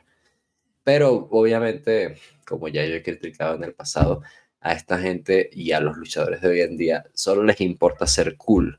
Entonces solo les importa que corees sus nombres, que compres sus camisetas, que, eh, eh, que pagues por cameos, no, qué sé yo. O sea, entonces obviamente los Young Bucks están mejor en ese sentido, pero yo voto que Generation Me es un mejor nombre, sí. Es un nombre más del, del 2011, lo reconozco. Más temporal que atemporal que los Young Bucks, pero llámame loco, a mí me sigue gustando todavía más. Mm. Lo que sí podemos decir es que, o sea, a uno le parecerá una locura que alguien venga y diga en TNA, hay que ponerle Generation Me a los, a los John Box, ¿no? Pero en esa época, aún los Bucks no habían tenido como que ese gran momento de tener una gran presencia en televisión. En Ring of Honor no los quisieron utilizar por culpa de Jim Cornette, ¿no? Así que que lleguen a TNA y les quieren poner como ese nuevo nombre, esa nueva marca, no es tan descabellado. Como, bueno, ahora viéndolo hacia atrás, no es como cómo le pusieron Generation Me a los John Box, pero no, y o sea, mira, mira, lo que mira lo que acaba de decir Dylan en el chat. O sea, en algún punto van a dejar de ser, de ser John. O sea, en el, ¿tú crees que en el 2030, cuando los tipos ya se vean como el Rock and Roll Express, los vamos a seguir diciendo los John Bucks? O sea, no. Bueno, eso me consigue siendo no. el Kit, ¿no? Y The Kit ya no tiene mucho. No, bueno, ni de Heartbreak tiene tampoco, pero, o sea, eso es otro tema. O sea, pobre, pobrecito Shawn Michaels, ¿sabes? O sea, Shawn Michaels, pobre tipo, o sea... Nada de pobrecito si se lo merecía. Una mierda durante todos los 90. las, drogas. El verdadero karma hecho una persona. pues estaba pensando que se merecía tantas cosas que ha pasado. Bueno, o sea, sí, o sea, no sé. Generation Me me, me gusta. Llámame loco si quieres. A mí me gusta más Generation Me. Y me gusta más Hernández, ya, sí ya, ya lo dije. Y bueno. Bueno, vamos. Tenemos a Jeremy Boresh entrevistando a Frankie Kazarian en backstage. Kazarian le hace las preguntas a JB para que le responda diciéndole, claro, tú, tú eres, ¿no? Como que, ¿quién fue quien estuvo en el primer Ultimate X match? ¿Quién ha hecho cosas en ese combate que desafían la gravedad? ¿Quién está dispuesto a hacer cosas en ese combate que nadie más atrevería? Tú, tú, tú. Y así como Charlie Sheen va a ganar, y esta noche hará su carrera como el mejor campeón del X Division de la historia. Y bueno, ya para ir llegando al combate. Robbie E también discute con Cookie, ¿no? Ahí por el estacionamiento lo que sea. Le intenta convencer de que ganará el título del X Division. Y esto lo había borrado de mi mente, pero claro, o sea, obviamente Robbie E es como un. No solamente es parodia de Zack Ryder, sino también de Jersey Shore, de la época. Y Cookie es parodia de Snooki, ¿no? Pero bueno, hablemos del combate. Combate por el título del X Division. Ultimate X Match. Frankie Kazarian contra Max Buck, Jeremy Buck y Robbie E. Los Bucks se combinan al inicio, Max golpea a Jeremy por error. Kazarian salta en un leg drop desde el cable sobre Robbie abajo. Jeremy hace que Max se apoye en sus hombros para intentar llegar al título, pero los detienen. Max hace que Jeremy salte en un moonsault sobre Kazarian y Robbie afuera. Luego quiere que venga ahí para ayudarlo a subir. Kazarian hace que Max caiga del cable y lo recibe con un cutter. Max sube la tercera cuerda. Kazarian lo empuja para lanzarlo de cabeza hacia la estructura de metal que está ahí eh, hacia la esquina y se ve bastante fuerte eh, ese golpe. Kazarian le aplica el flux capacitor a Jeremy. Los Bucks se deshacen de todos. Discuten. Ambos van por el título. Se quedan peleando arriba y Robbie trae una escalera para golpearlos y hacerlos caer. Robbie arma la escalera, pero Kazarian camina por la cuerda arriba para llegar al título más rápido forcejean un poco y es Kazarian quien se lo queda para llevarse la victoria. Lo quería Chava. Creo que para después de casi. Eh, creo que para después de casi una hora de malas decisiones, cosas ilógicas, ya hacía falta un poco de buen wrestling. Y voy a hacer una analogía de un stand-up clásico de Eddie Murphy. Creo que está en Netflix ahí para que lo busquen que habla, hace la analogía de un hambriento y tener una relación con una chica que dices, pasas meses tratándola de cortejar hasta que te dice que sí, pues es como darle un hambriento una galletita salada, o sea, está hambriento y esa galletita va a ser algo gourmet, ¿no? De lo mejor en su vida. Entonces, quizá esta lucha la valoras como algo top, pese a que, bueno, lo comparas con lo que vimos previamente y pues no fue tan buena, ¿no? Aunque esto es algo común de la división X en general en la historia de Impact, salvar las funciones, un par de buenos spots, eh, creo que lo que más me causó molestia eh, insoportable fue esta parodia chafa de Snooki, que creo que se llama Cookie la chica. Entonces, como dijeran, lo bueno en contexto de 2022, Robert Stone tuvo ese personaje rara, chafo de Robbie y Jesse Godard, creo que eran, hicieron el equipo en parejas y fueron campeones tag y, y demás. Eh, esto de reciclar personajes, no hablábamos de Bully Ray al inicio, que por eso 2022, bueno, Frankie Kazarian acaba de tener una lucha por el título principal contra Josh Alexander, Entonces, oye, pues que más de 10 años no ha surgido gente nueva, historias, etcétera.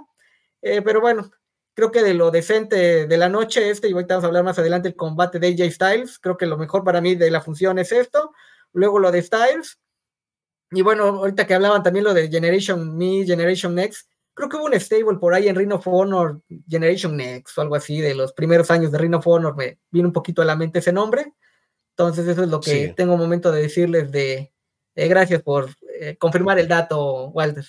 Entonces serían mis impresiones de ese combate de la... Dicen que es que la primera lucha creo que vi de Ultimate X, que es como un ladder match, pero medio raro estilo Impact, fue en un Destination X con AJ Styles y Ron Killing, Arthur, ¿no?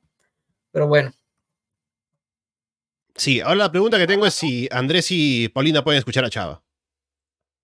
Por, po- la primera parte no lo escuchamos, después como que volvió. Así Ah, ya, que, perfecto.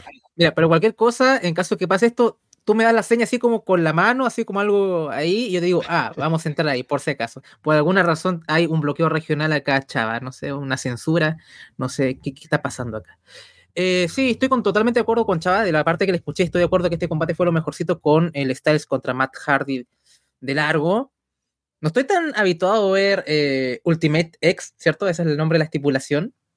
Em, y, y me molesta el, el uso de la escalera. Entonces, ¿para qué tengo esa, esa mierda de cordele como forma de X? De pronto me ponen una escalera ahí. Deberían banear las escaleras. No debería sacarse una escalera. Es que ponen eso ahí. Bueno, esa es mi opinión. Tal vez es estúpido, no sé, pero, pero como que me molestó mucho ver una escalera ahí. No, no. Sí, la sí. verdad, no. Alguien Em, ganó con una eh, escalera una vez. Creo que fue Jeff Hardy una vez que ganó. Con una escalera. Bueno, supongo que Jeff Hardy, ok, la. Estaría sana. Bueno, estuvo arriba, que eso es lo importante. Em, pero a mí el combate me gustó bastante. Por último, ya con la promo de Generation Me ya había una pequeña historia. Bueno, ok, van a trabajar ellos juntos, pero obviamente va una desavenencia. Y, y Kazarian, creo que estuvo bastante bien. Este, Robbie no me impresionó particularmente. En realidad, no mucho. En realidad, no mucho. Como que al final fue como la, la tensión, oh, puede ganar porque usó la escalera, pero yo estaba como, ok, o sea, no, no, no fuiste demasiado gravitante y ahora vienes con una escalera y a ganar. Bueno, viendo el buqueo de este show, hasta igual puede haber sido un muy buen falso final, ¿no? Pero todavía como que la lógica no, trataba, no, no abandonaba a mi cuerpo ahí. Em, pero por lo menos estuvo muy buena la acción. Sobre todo sentí que los, los, los Vox y, y encargaron básicamente la, la gran parte de- del, del match, así que por lo menos lo- lo- me lo pasé bien al menos. Pero la verdad, el detalle de la escalera me jodió, me jodió el combate. No tiene sentido para mí una escalera en un combate así. A mí me gustó, me dieron ganas de ver Jersey Shore. Menos mal que tengo Paramount, ahí está disponible. Eh, Pero no, no. Bueno, déjalo, no nos auspician. Ya. Eh, entonces me gustó bastante. eh, ¿Qué más puedo decir? Kazarian, qué horrible ese pelo, menos mal que se lo cortó. Eh, yo usaba un- el pelo como Kazarian en mi juventud. O sea, si tienes tengo una foto a mí a los 19, es como la cabellera de Kazarian en Ay, este pay-per-view. Una foto de eso. Sí, eh, de sí, eso. sí, sí. A- a- así me conoció, de hecho, así como que Dios, ya como lo, lo que habrá pensado Paulina, así como en, en- en su interior, la primera vez que me vio con ese pelo, mejor no pensarlo. no. Eh, mejor no pensé, porque si no estaríamos acá. No, no, tuve opinión en ese instante. Eh, pero más allá de eso, encontré que estuvo muy entretenido. O sea, pero aparte que ganó Kazarian, no ganaron los Bucks, que oh, Dios mío. sí. yo la semana pasada ya estaba preparando psicológicamente para verlos porque yo, me, yo no los soporto a los Bucks. Así que, mm, por lo menos, se me hizo entretenido. Y me dieron ganas de ver Jersey Shore, así que yo creo que voy a volver a verlo. Porque qué grande era Jersey Shore antes. Polydee, Snooki. Ah, nada, good times. No voy a hacer reseñas sobre eso. no lo hagas, lo hago sola. ¿Te acuerdas cuando, ¿te acuerdas cuando Snooki luchó en WrestleMania? Claro. Snooki, o sea, En este tiempo yo no consumía wrestling, pero supe y vi un extracto, porque era Snooki. o sea, Snooki la primera chilena en un WrestleMania, técnicamente. Así como Ronda Rousey la primera venezolana en un WrestleMania. Así es. Estoy a punto de Eh, sacar mi bandera. con- Después de que sí. dijiste eso. Chi. Eh, gracias. Ay, este. Se me olvidó. Ya me acordé. Sí. Mm. La verdad es que sí, o sea, es como de lo mejorcito de, de todo el show, porque es como. Yo no tengo tantos problemas con el final, honestamente. Y, viendo este, todo el desarrollo del combate, pienso, pues es el combate con mayor sentido de todo esto. Em, no te voy a mentir. Es un poquito cheesy lo de los X Factors que sacan al inicio y te dicen, ah, pues, qué sé yo, Kazarian es el de más experiencia y Generation Me tiene la ventaja numérica. Como, bueno, sí, es un poquito obvio, pero creo que precisamente todo esto que, mostraron allí fue lo que contaron en el combate. O sea, si te pones a ver las intervenciones de Robbie y eh, fueron bastante, em, ¿cuál es la palabra que busco? Pues fortuitas, ¿sabes? Como apareció de vez en cuando para él intentar tomar ventaja de la situación. Los, eh, los hermanos Box, que son Max y Jeremy. Eh, ahí sí no creo que sea un mejor nombre que, que Matt y Nick Jackson. Eh, estaban allí teniendo ventaja y Kazarian siendo el, el, ¿sabes? el babyface peleador que va y defiende su título contra estos malhechores. O sea, todo tenía un sentido durante el combate, cada spot creo que está bien planeado, incluso para locura, como tan, tan loco que esto suene, este combate hizo que la gente corriera TNA. Que yo insisto que es un pésimo nombre para una empresa de wrestling, pero aún así, ¿sabes? Es mi punto. Y lo que es el final, no, no, no me molesta porque el hecho de que Arbaui y aparezca y salga con una escalera, como bueno, pues esperabas, ¿no? O sea, durante, o sea, sin ver los programas semanales y así. Ay, su madre, perdóname. No, ahorita no puedo contestar. Entonces, mientras ves el, el, video promocional al inicio y así, te pones a pensar que, bueno, o sea, obviamente, Robbie E, que es este luchador, este cobarde, ¿no? A lo Jersey Shore, no, no va a querer subirse a hacer eso, va traer una escalera para que se le sea más fácil.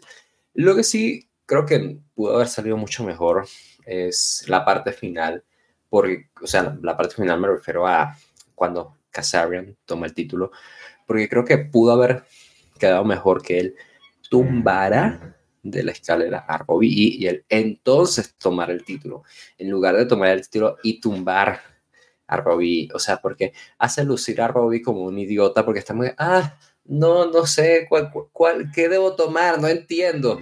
Y entonces ya no, y entonces Casario está tomando el título, ¿sabes? Es como que, vaya, hubiese quedado mejor eso pero no me parece este eh, mal combate, pero es un combate dentro de todo lo que están contando la historia eh, con más lógica, sorprendentemente. Eh, luego de aquí habría un reinicio bastante necesario con la S-Division, con Austin Aries convirtiéndose en campeón y Brian Kendrick ganando el título de Abyss y reforzando la división en general. Creo que hizo bastante bien, pero por esta época claramente era Kazarian y sus amigos, ¿no? Era como Kazarian y, y el resto de personas intentando retar este título. Y para bien o para mal, creo que fue el mejor combate de la noche. Y creo que pudo, pues, definitivamente haber quedado, pues, eh, mejor con ese detalle al final. Pero aún así no me pareció un desastre. O sea, no es el main event de este show, ni mucho menos no fue el combate pasado. Entonces, bueno, no sé, creo que dentro de todo, con lo loco que esto suene, es el combate con más lógica que se contó durante todo el show. Y pues bueno, es, mm. Es, mi opinión. Y sigo opinando que Generation Me es un mejor nombre que los John Box. A mí me gustó más el AJ contra Matt Hardy que vamos a comentar después. Pero me pareció un buen combate, de lo rescatable del show, claramente. Y recuerdo que en la época hablábamos de Robbie E como que era Zack Ryder mejor que Zack Ryder, ¿no? Porque al menos, a diferencia de Zack Ryder en WWE, le daban cosas que hacer, fue campeón del Exhibition, hizo cosas ahí. El equipo con, con Jesse Goddard, ¿no? Los Bromans, era un buen equipo, eh, a pesar de todo. Así que al menos tuvo más cosas que hacer, como que tuvieron más confianza en darle cosas que hacer a él que a Zack Ryder en WWE para hacer la comparación. Así que por eso recuerdo que en la época decíamos eso de de Robbie, que no lo hacía mal. Tampoco es que fuera destacado, ¿no? Pero hacía su trabajo. Los Jarrett siguen en su luna de miel.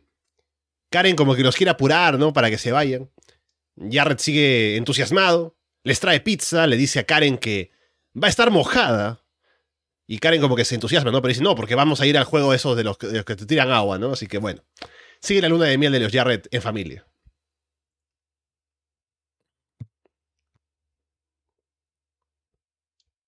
Sí, adelante.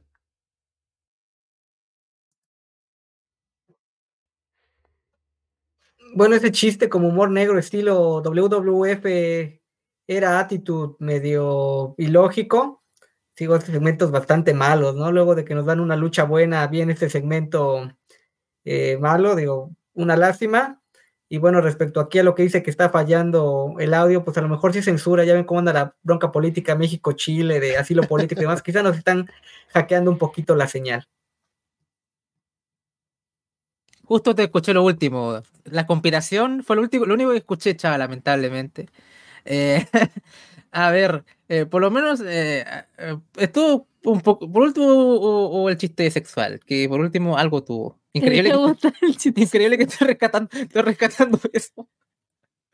por, lo, por lo menos. Eh, un poco usando el TV14 acá. Pero no, o sea, es como redundar con lo que ya he dicho antes, o sea, es como que es una pérdida de tiempo todo esto. Voy a seguir diciendo esto cada, cada segmento con, con, con los Jarrett, lamentablemente. Eh, ¿sabes qué? A, mí, a mí me agrada Jarrett en AEW de momento. Ahí estoy contigo. Pero acá como que me sobra. Por mucho que sea el padre del año y un esposo que no esté muy preocupado de la humectación.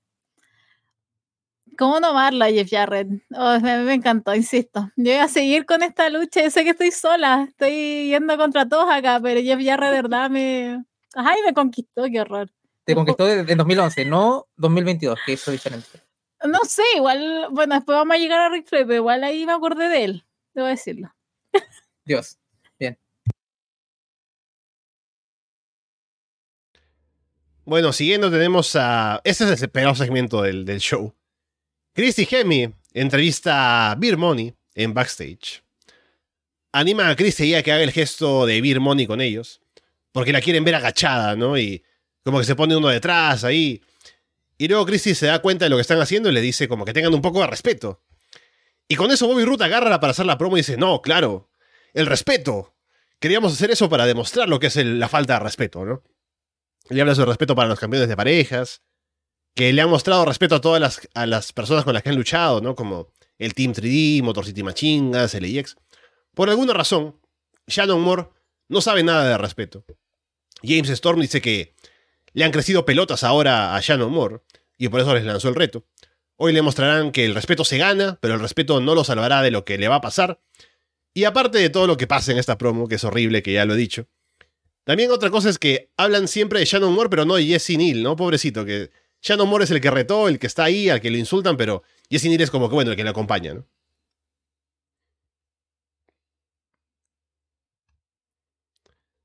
No sé si hay alguna opinión sobre, sobre el segmento, pasamos al combate. Horrible segmento, ¿qué puedo decir? Yo me sentí ofendida. Género femenino acá. Ultrajada. Ultrajada, me sentí. Estaba igual que la, que la entrevistadora, así como falta de respeto. Pero no, de verdad, o sea, como que estaba muy entusiasmado y era Ruth y era como, ah, ya, genial. Y después hicieron esa estupidez y fue como, bueno, no sería TNA sin eso, así que bueno, ya. Pero qué, qué horror. Simplemente me llegué con eso, como, uh, qué, qué horror en este 2022 ver esas cosas. Bien, entonces vamos con el combate que es eh, por el título mundial de parejas de TNA. Beer Money contra Inc. Inc. La primera Inc. es de tinta, la segunda Inc. es como de Incorporated, ¿no? Como de empresa. Es una estupidez de nombre, pero bueno. Y el peinado de Jesse Neal es un desastre, ¿no? Tiene la barba y las patillas de color negro. Luego tiene el cabello rubio arriba. Y en el medio un mohawk rojo, ¿no? Es, una, es un desastre. Pero bueno.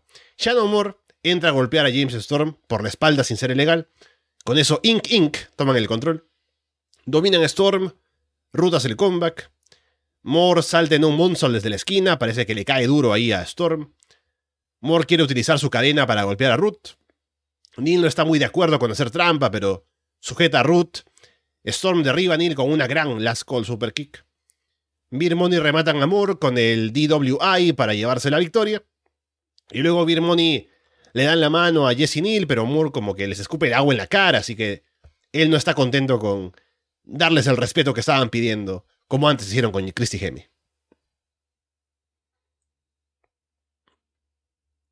Sí, Chava.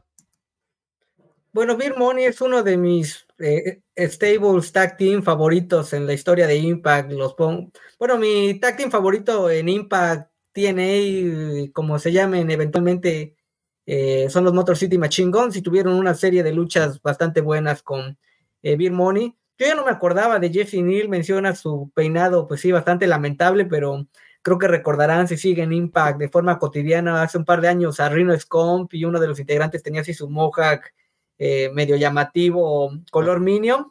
La lucha es buena, digo, bueno, decente, creo que es más de un programa semanal que de un pago por evento, porque todo esto que nos hemos chutado es de pago por evento. Imagínense pagar para lo que hemos visto al momento, era como para pedir que te regresaran tu dinero. Eh, me gustaba el look de Shannon Moore, creo que pues copia similar a lo que presentó en la ECW versión WWE, o sea, el mismo look, copia pegada, lo vemos, lo que vemos en Impact. Eh, quién sabe qué será de Jesse Neal, a lo menos una de esas es alcalde, como decía Walter en el caso de Matt Morgan, que habrá sido de su vida. Y bueno, un combate al menos que siguió un wrestling decente hasta lo que sería, bueno, pensionabas que el segmento, pues sí, eh, podemos debatir un poquito de lo peor de la noche, el previo que decías con eh, Christy Hem y Beer Money, pero creo que para mí la peor lucha final de la noche fue el main event, ya lo vamos a comentar un poquito más adelante. Ah, a ver. Uf, a mí el combate como que a lo mejor tal vez si siguiera el programa me hubiese interesado más. Tampoco es que hubo un video package muy sustancioso con respecto a esto, que hubiese una historia que sea, wow, tengo que ponerle, tengo que ponerle ojo a esto. El combate más o menos se ejecutó de una manera bastante. No tuvo muchas luces, fue un combate totalmente eh, normal. Está haciendo un poco de ruido ahí con el destapador, te cuidado. Em, pero como que en verdad no me dejó demasiado, ¿no? O sea, como que en verdad fue como ya, ok, pasemos, pasemos a otra cosa no me, no me dejó en tensión, no, no, no, no me provocaron demasiado, la verdad. Fue un poco, si fuese mi primer contacto con Beer Money, sería como, bueno, ¿qué estuvo? No, no, no, para, para venir un poco de, los profanos, así como así, encontrando con, TNA, con este, con este show, que es una pésima idea, pero uno, siento que este es uno de los combates como que no, no fue horrible ni nada, sino pues, estuvo ahí, estuvo ahí, no sentí que como que faltó para hacer el salto, como para que era un combate por el título, no dejaba de ser, pero no, no me enganchó. Nunca me terminaron de enganchar, lamentablemente. Así que, más allá, todo tengo que agregar, la verdad. No sé, Paulina, ¿qué? Sí, a mí me pasó lo mismo, como que fui bastante indiferente a esto, como que necesitaba el contexto de la historia. Porque después con el final, cuando después uno de los compañeros se va, y luego le exige la explicación de por qué no se retiró con honor.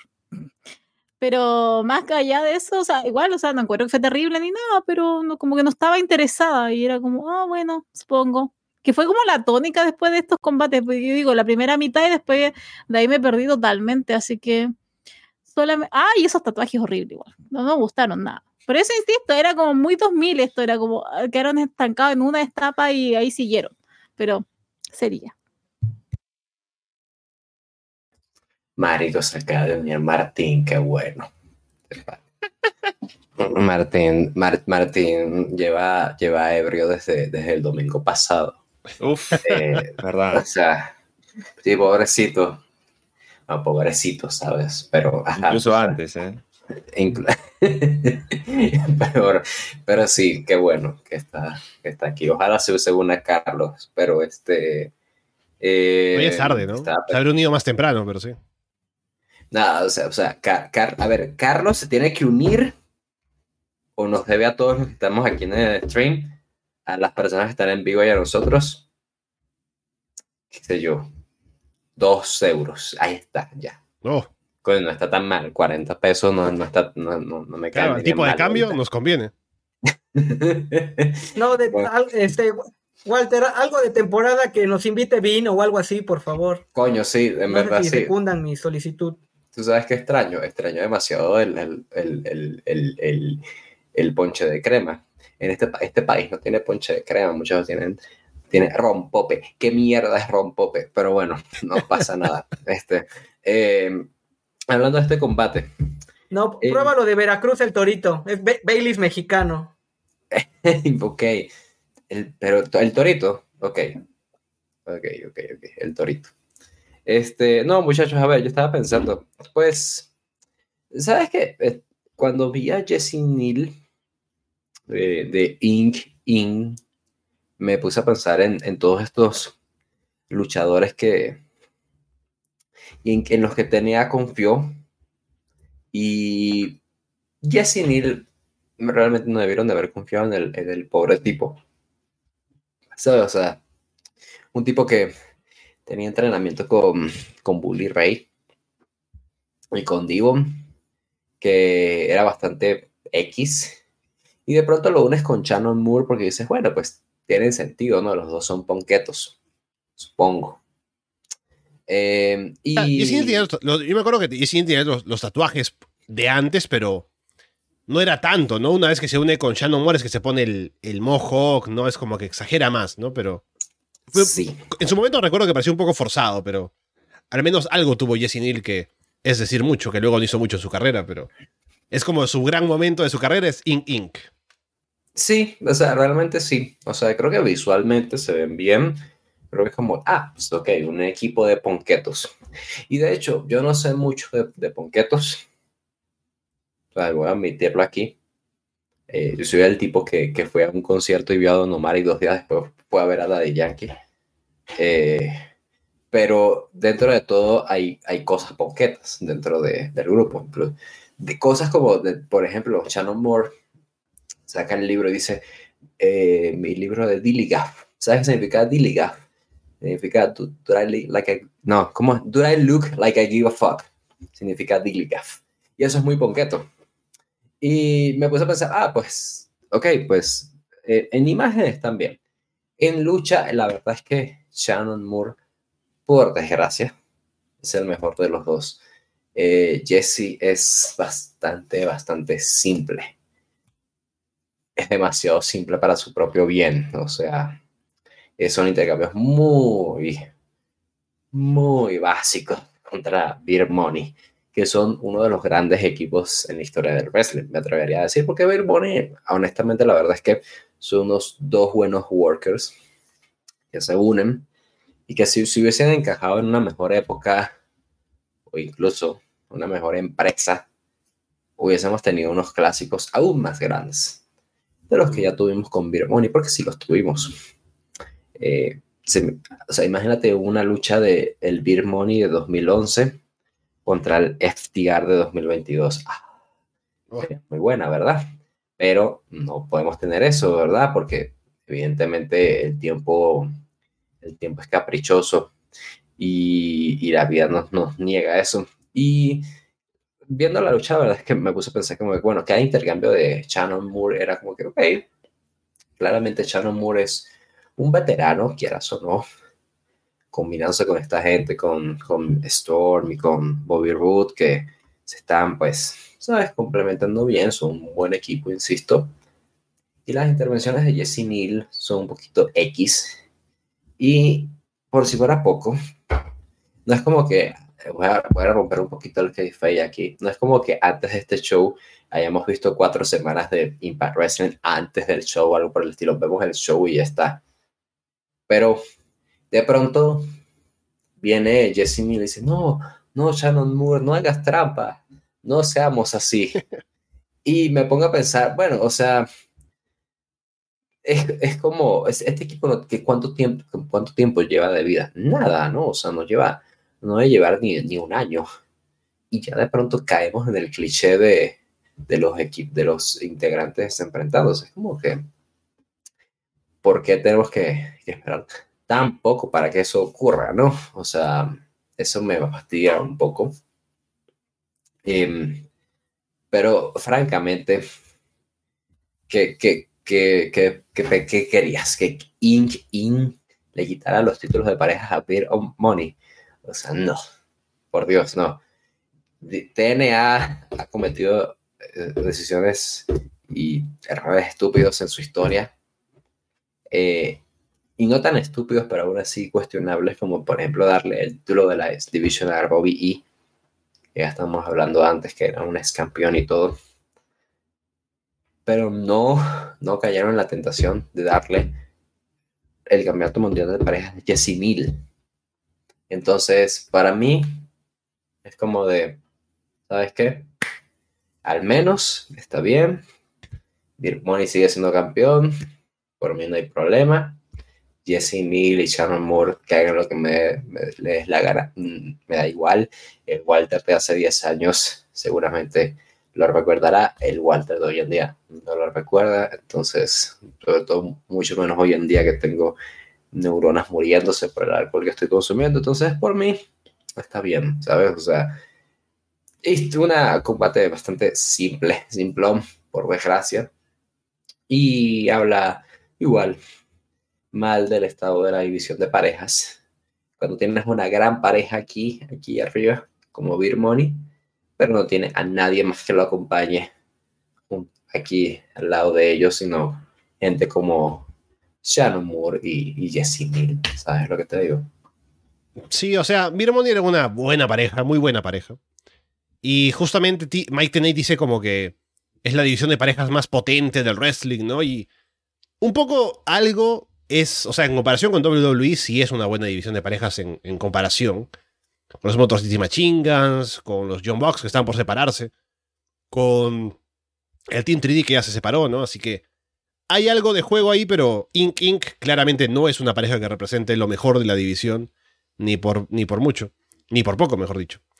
Así que bueno, eh, dicho eso, y con el combate que fue regular sin mucho más, Hablemos de, bueno, dando la bienvenida a Martín, Martín Kessler, que está por aquí, que ha llegado hace poco. Martín, ¿cómo estás? ¿Qué tal? ¿Qué tal? Todo bien. No, no el show, así que no, no puedo, ah, no puedo comentar nada. y...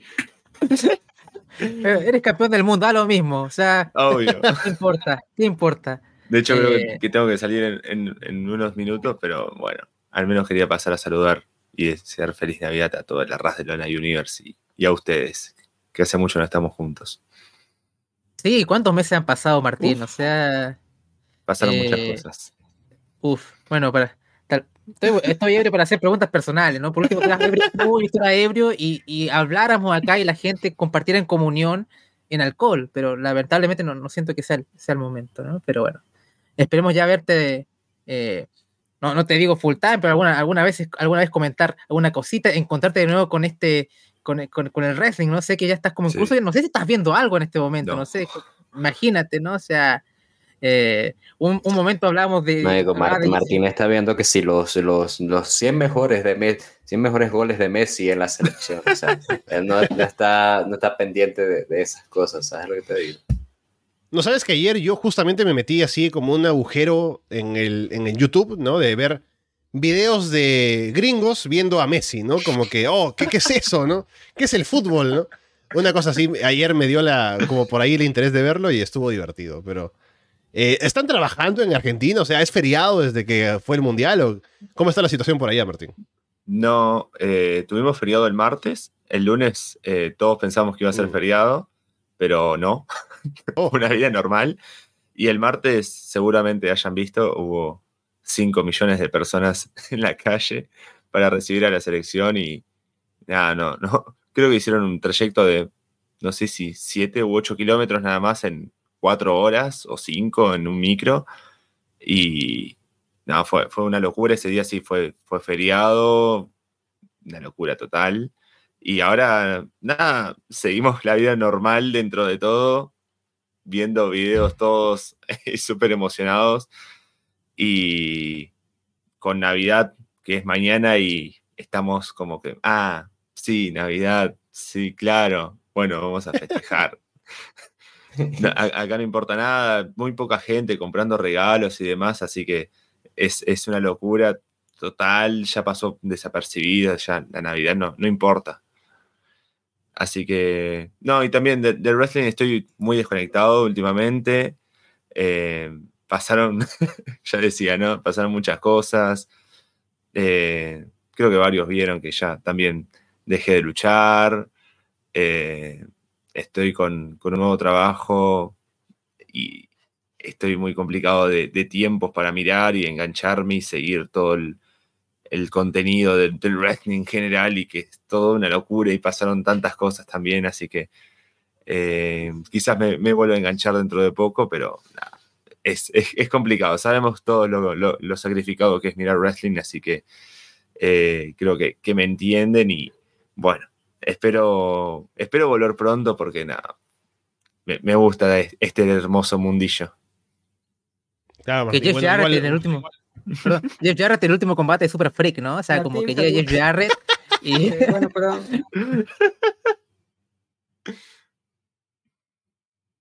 Ah, iba a decir algo. Gusto... No, no, solo que un gusto Oye, tener Martín, por acá igual a Martín. A la distancia. Sí, eh, sí, sí y bueno, pues de wrestling creo que pues, más de allá de notas y demás, pues no te pierdes de gran cosa. Y pues ya si quieres ponte a cantar algo como han estado las barras en Argentina y demás, o sea, pues no hay bronca, o sea, aquí en el caso, por ejemplo, de México, pues México perdió contra el campeón del mundo, entonces, bueno, un pequeño aliciente, entonces, eh, pues felicidades y después de 20 años la Copa regresó a América, entonces yo eso lo celebro, ya que siga la fiesta en Argentina, que incremente la natalidad en nueve meses. Cuando Brasil fue campeón aquí en México en el 70, hubo Carlos Alberto, Pelé, y yo creo que a partir de ahora va a haber Julián, Leonel en el registro civil, sí, sí, sí. este ya, ya Escalonis, a, a, a, Raudal, entonces pues felicidades a la gente de Argentina. Gracias. gracias. Ah, ya, sí. perfecto. Marico, en sí. cuatro años vamos a tener el mundial acá. Ponte a pensar en eso, chava.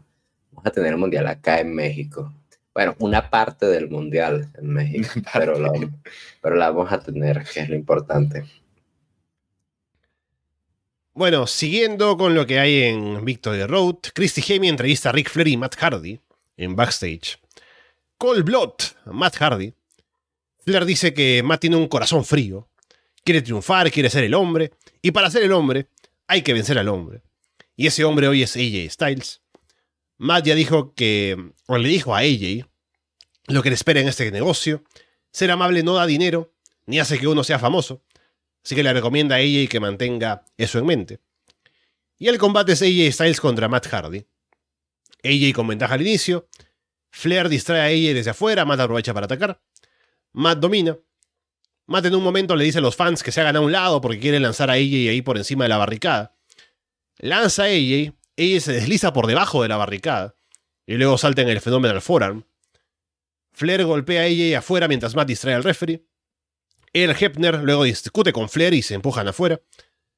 Matt lleva el combate lanzando a AJ contra el poste, las cuerdas, la esquina.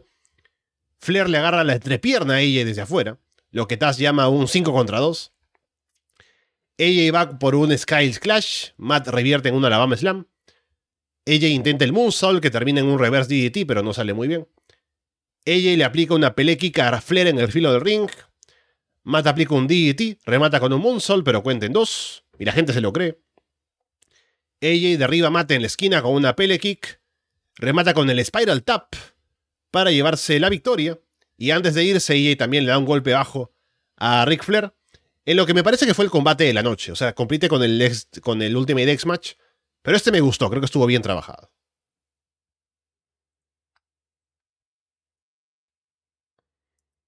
Bueno, coincido contigo, Ale, que creo que obviamente pues, es de lo mejor de la noche. Creo que esto era más un main event en programa semanal que algo de pago por evento.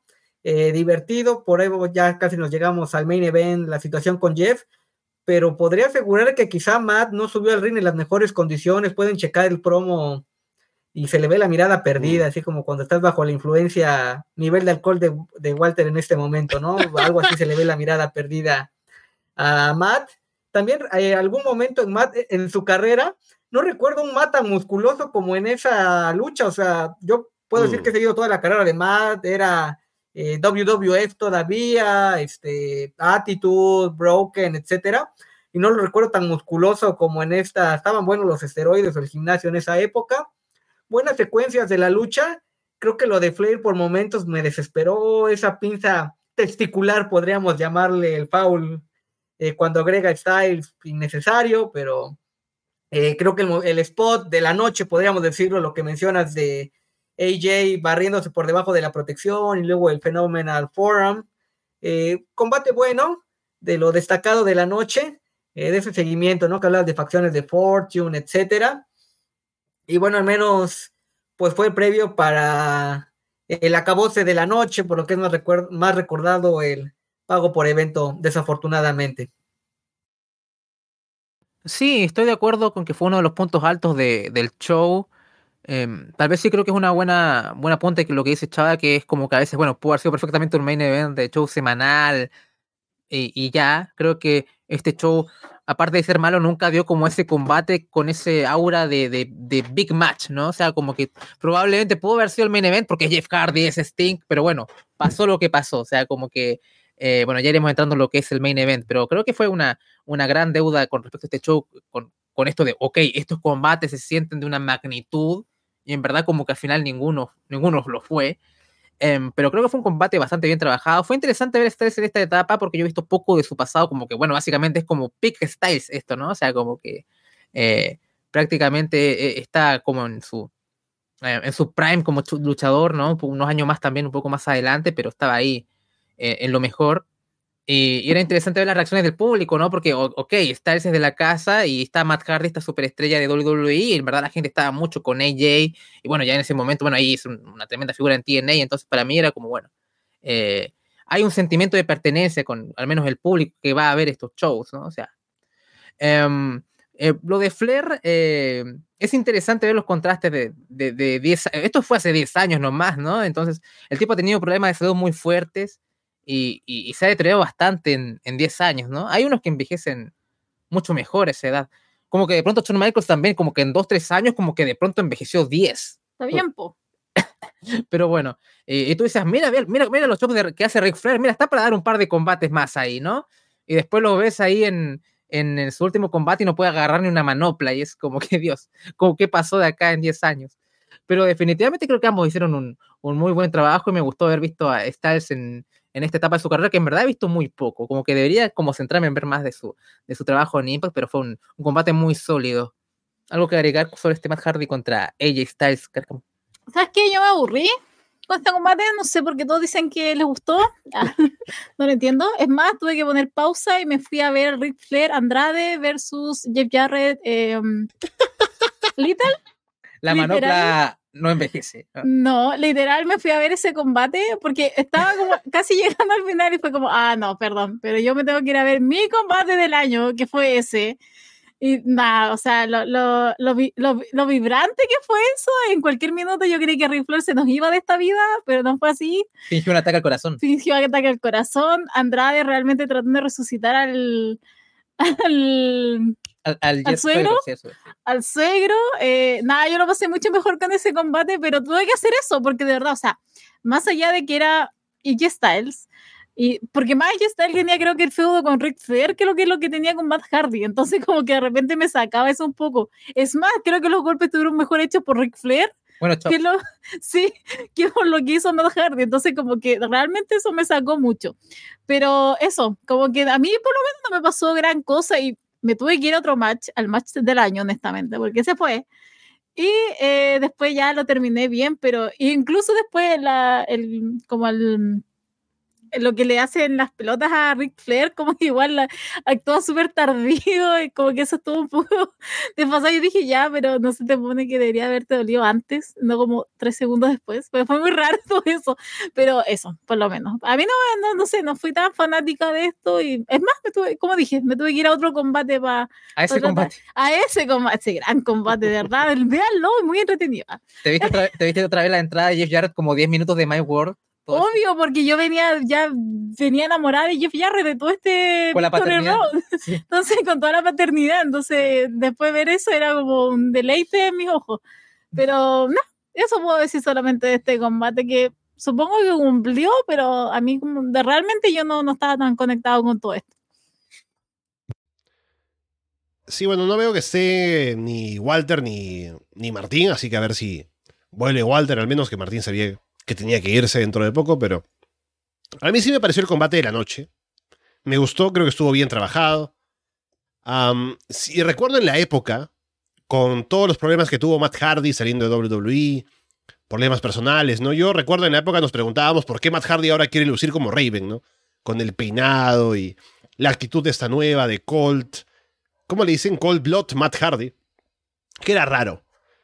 Pero viéndolo un poco hacia atrás, ahora lo aprecio un poco mejor, ¿no? Porque con todo lo que hemos visto de Matt Hardy, con el Broken Universe, Big Money Matt, ¿no? Un poco con esta idea de querer renovarse, como reinventarse cada cierto tiempo. Aprecio un poco más el esfuerzo de Matt Hardy de hacer algo diferente. Y en este caso luce bien, todavía está en una, en una edad en la cual puede dar buenos combates, ¿no? Y sale aquí con AJ y lo hacen bastante bien, así que me gustó el combate. Eso solamente para, para dejarlo dicho por ahí. Bien, a ver si vuelven por ahí. Eh, Walter sobre todo, pero bueno. Karen Jarrett ya está harta de estas vacaciones familiares, supuestamente luna de miel. Le dice a Jarrett que está claro que es qué cosa es lo que falta. Y Jarrett le da la razón, le dice que él también extraña a Kurangel. Han pasado por muchos malos momentos, pero declarará una tregua para llamar a Ángel el jueves en Impact. Los niños ahí aparecen, a todos les cae agua de uno de los juegos por ahí, y Karen se queda histérica, pero se ríe un poco al final también. A ver, o sea, es muy, es muy extraño, o sea, como que todo esto, la paternidad, eh, hablaron de, o sea, hubo insinuaciones de sexo que no captó Jarrett y de pronto todo termina en extraña Kurt Engel, ¿no? O sea, como que nunca, como que, ¿qué estaban pensando en hacer esto? O sea, fue relleno y si tú ves todo esto como desde lejos, como que ya, ok, eh, no, no, no entiendo a Jarrett. Al final, toda esta desatención a su esposa termina en un extraño Kurt Engel, o sea, como que, imagínate, no sabes, ¿sabes qué, mi amor, extraña a tu ex? Es como que la verdad no entiendo cómo puesto así. ¿Qué mierda es esto? No fue lo último que vimos, aparte. en verdad quedé enganchadísimo. No, me... no puedo esperar el próximo. O sea, TNA. TNA. TNA. Bueno, eh, se llama Impact TNA. Bueno, por sí. Pero por eso yo igual me quedo como muy, pero ya en esto vamos a quedarnos. Y ella como muy contenta, muy feliz, pero fue un poco extraño. Sí, todavía Walter está desaparecido. Bueno, continuemos. Tenemos, a ver si pongo por acá el chat en pantalla. Ahí está. Christy Hemi entrevista a Mr. Anderson en backstage. Christy dice que las cosas no han sido justas para Rob Van Damme últimamente. Anderson dice que todo el mundo le están jugando sucio. Le pasó a Dixie Carter, la presidenta de la compañía. Y lo dice de una forma un, un, poco con doble sentido, ¿no? Como que, ah, como que a Dixie Carter le hicieron tal o cual cosa, pero bueno. Luego se dirige a Van Damme. Dice que esto no es personal, sino negocios. Su negocio es convertirse en campeón mundial. Él no es un tipo tan malo, ni tan bueno tampoco. Es un imbécil, pero no un cretino.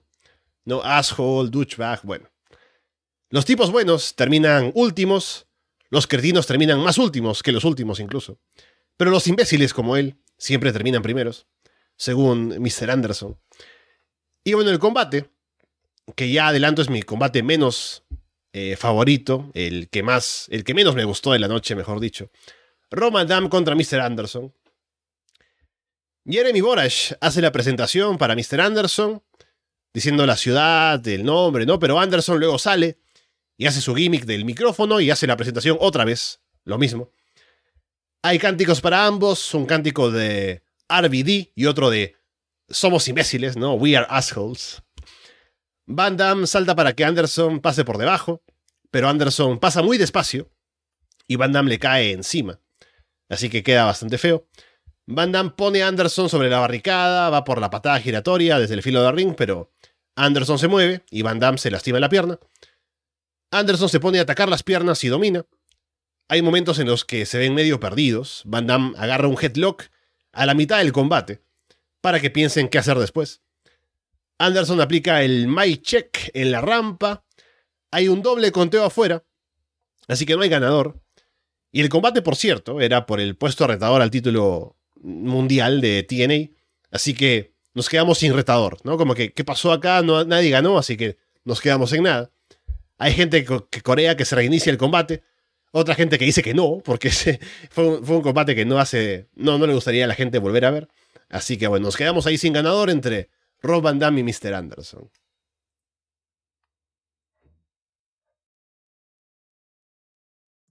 Creo que lo malo del combate se explica y especulando un poco era porque ya sabían cómo iba a estar la bronca con Jeff Hardy más adelante. Esa es mi hipótesis. Habría que corroborarla y demás, ¿no?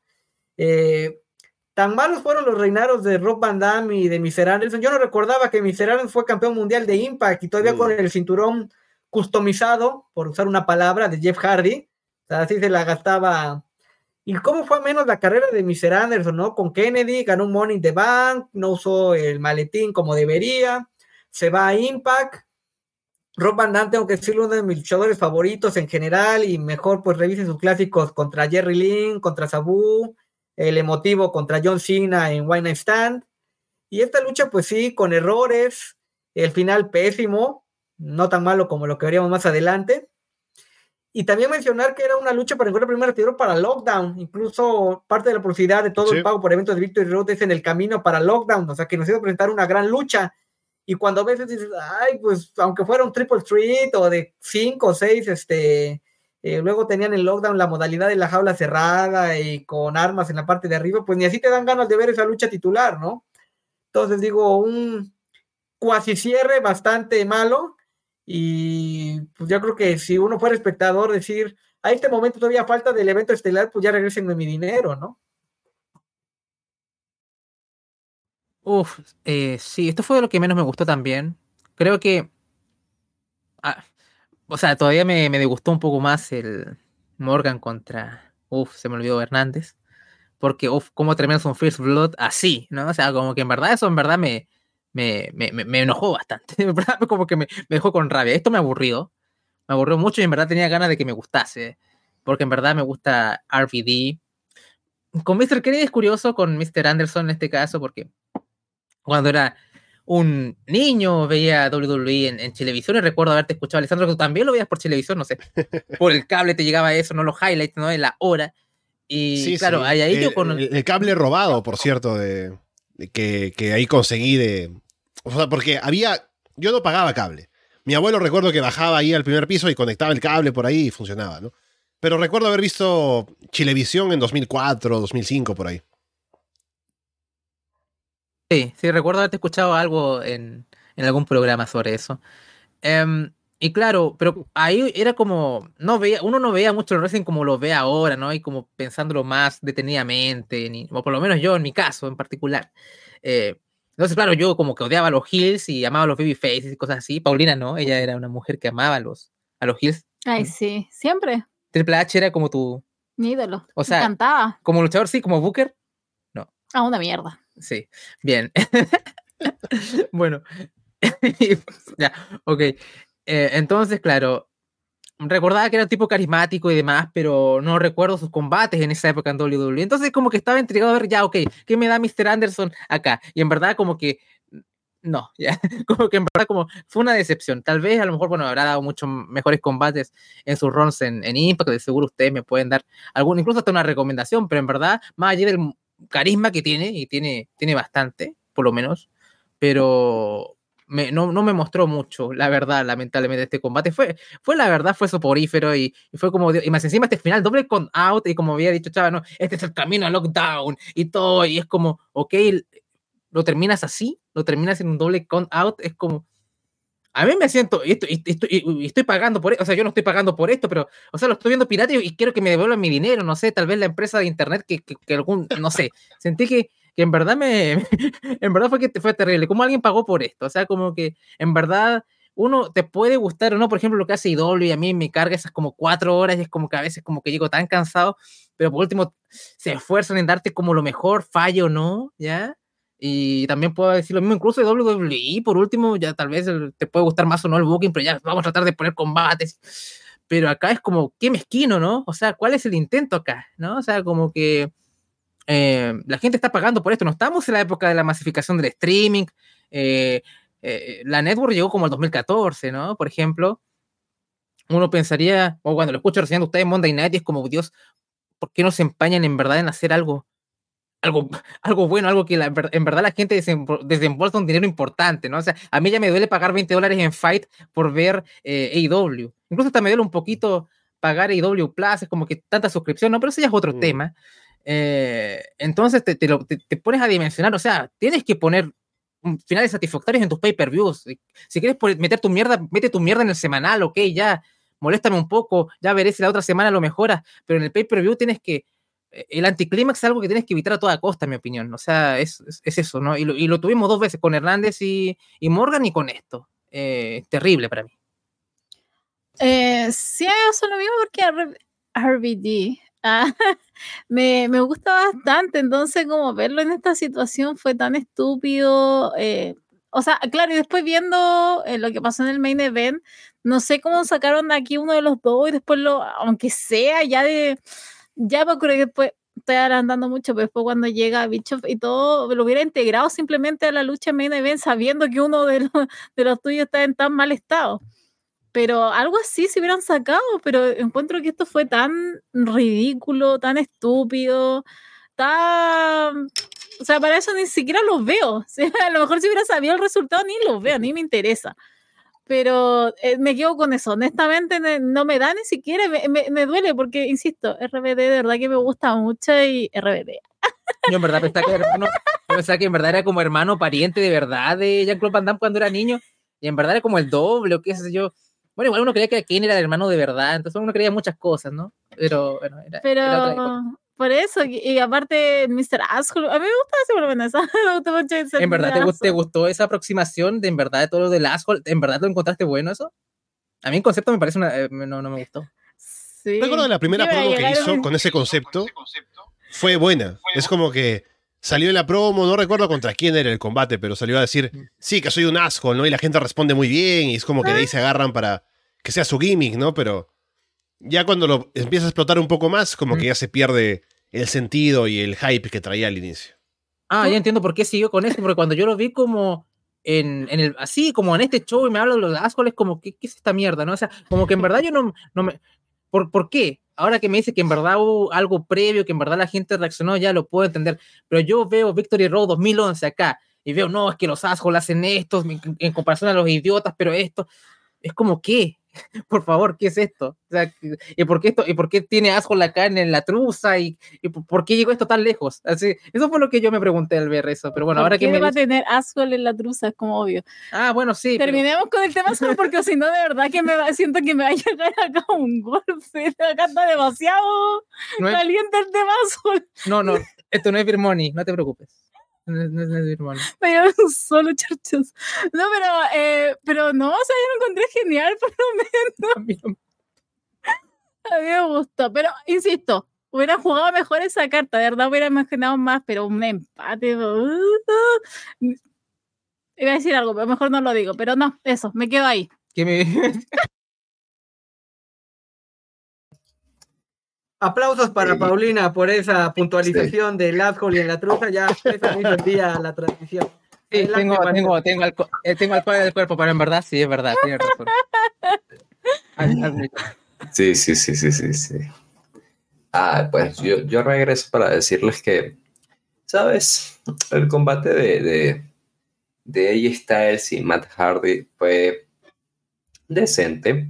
O sea, creo que es sobre todo porque brilla gracias a, a AJ Styles y Matt, Dios lo bendiga, hace un esfuerzo por hacer cosas diferentes a esta época, a la anterior, a esta. Pero llega un punto en el cual no le puede seguir al ritmo a AJ y tiene que trabajar todo en el ring como muy lentamente para poder más o menos llevarle el ritmo. Y hablando de esto, eh, sí, o sea,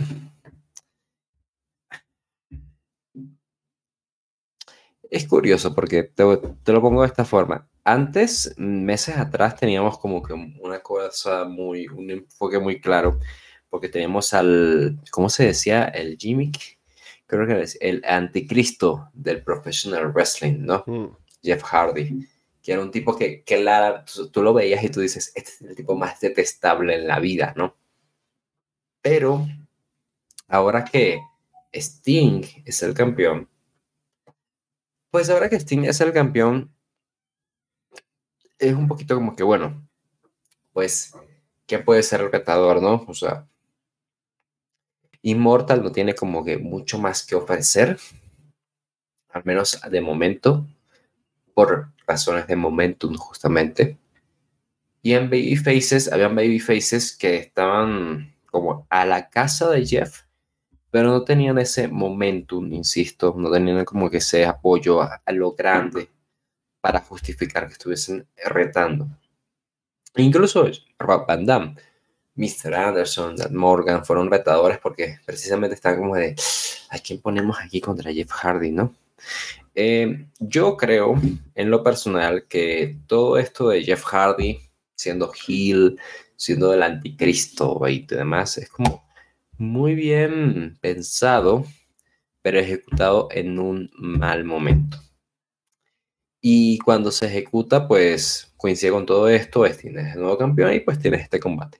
Rob Van contra Mr. Anderson, que la verdad es que es un combate que no tengo demasiadas cosas malas que decir hasta que llegue este momento en el cual Anderson empieza a castigar la rodilla de Rob Van Damme y de pronto Rob Van Damme se empieza, empieza a, hacer como que no le duele la rodilla y en comentarios tienen que convencernos de alguna forma que, que, que eso no pasó, ¿sabes? Como, ah, mira, bueno, decisión extraña de parte de Rob, considerando que hace minutos atrás estaban castigando su rodilla, ¿no? ¿Sabes? Una cosa así.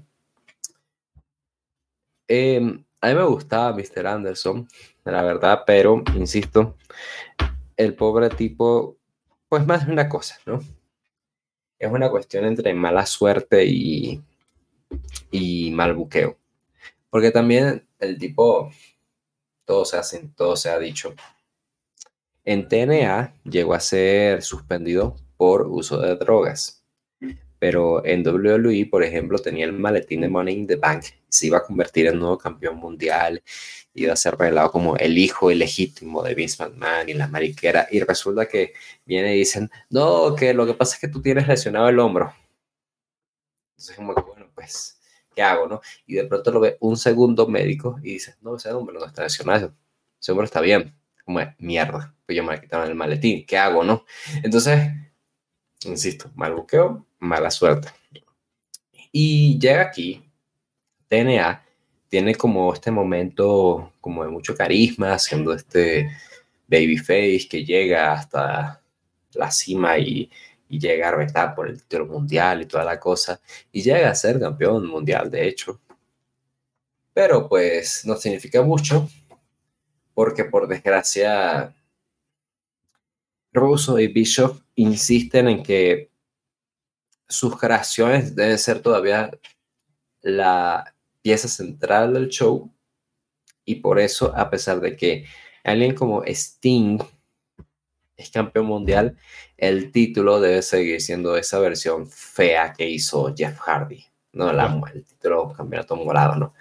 Entonces, Anderson no se ve beneficiado por todo esto porque no se ve destacado, ¿no? No se ve como eh, highlighteado, si quieres, ¿no? Y Rob Van Damme, pues, Rob Van Damme venía a ser campeón mundial hace un año y venía de, de derrotar a Styles, toda la cosa, es como de, ah, pues viene con todo, todo el empuje y viene de derrotar a, a Abyss en el pasado Bound for Glory y la cosa, pero la realidad es que no, no capitalizan en él por razones justificadas, en mi opinión, porque Rob Van Damme, por más buena persona que sea y buen atleta que sea, la verdad es que ha demostrado que cuando le has dado un push muy grande, termina flaqueando de alguna forma. Lo le pasó en, w, en WWE, por ejemplo, cuando lo hacen campeón mundial y un mes después tienen que quitarle el título porque es arrestado por posesión de marihuana y para que no metan preso a su amigo Sabu, dice, no, no, no, no, no, esa, esa droga la es mía, perdónenme es mía, no, no, no, me, no se metan con Sabu, mi amigo. Entonces, como que, coño, pues, yo sé, Rob, que estabas haciendo una buena acción, pero pues esto te está afectando a ti y está afectando al negocio. Entonces, pues, entiendo, pero yo no Entonces, tienes como esta encrucijada en la cual dices, ¿qué hago con estos dos?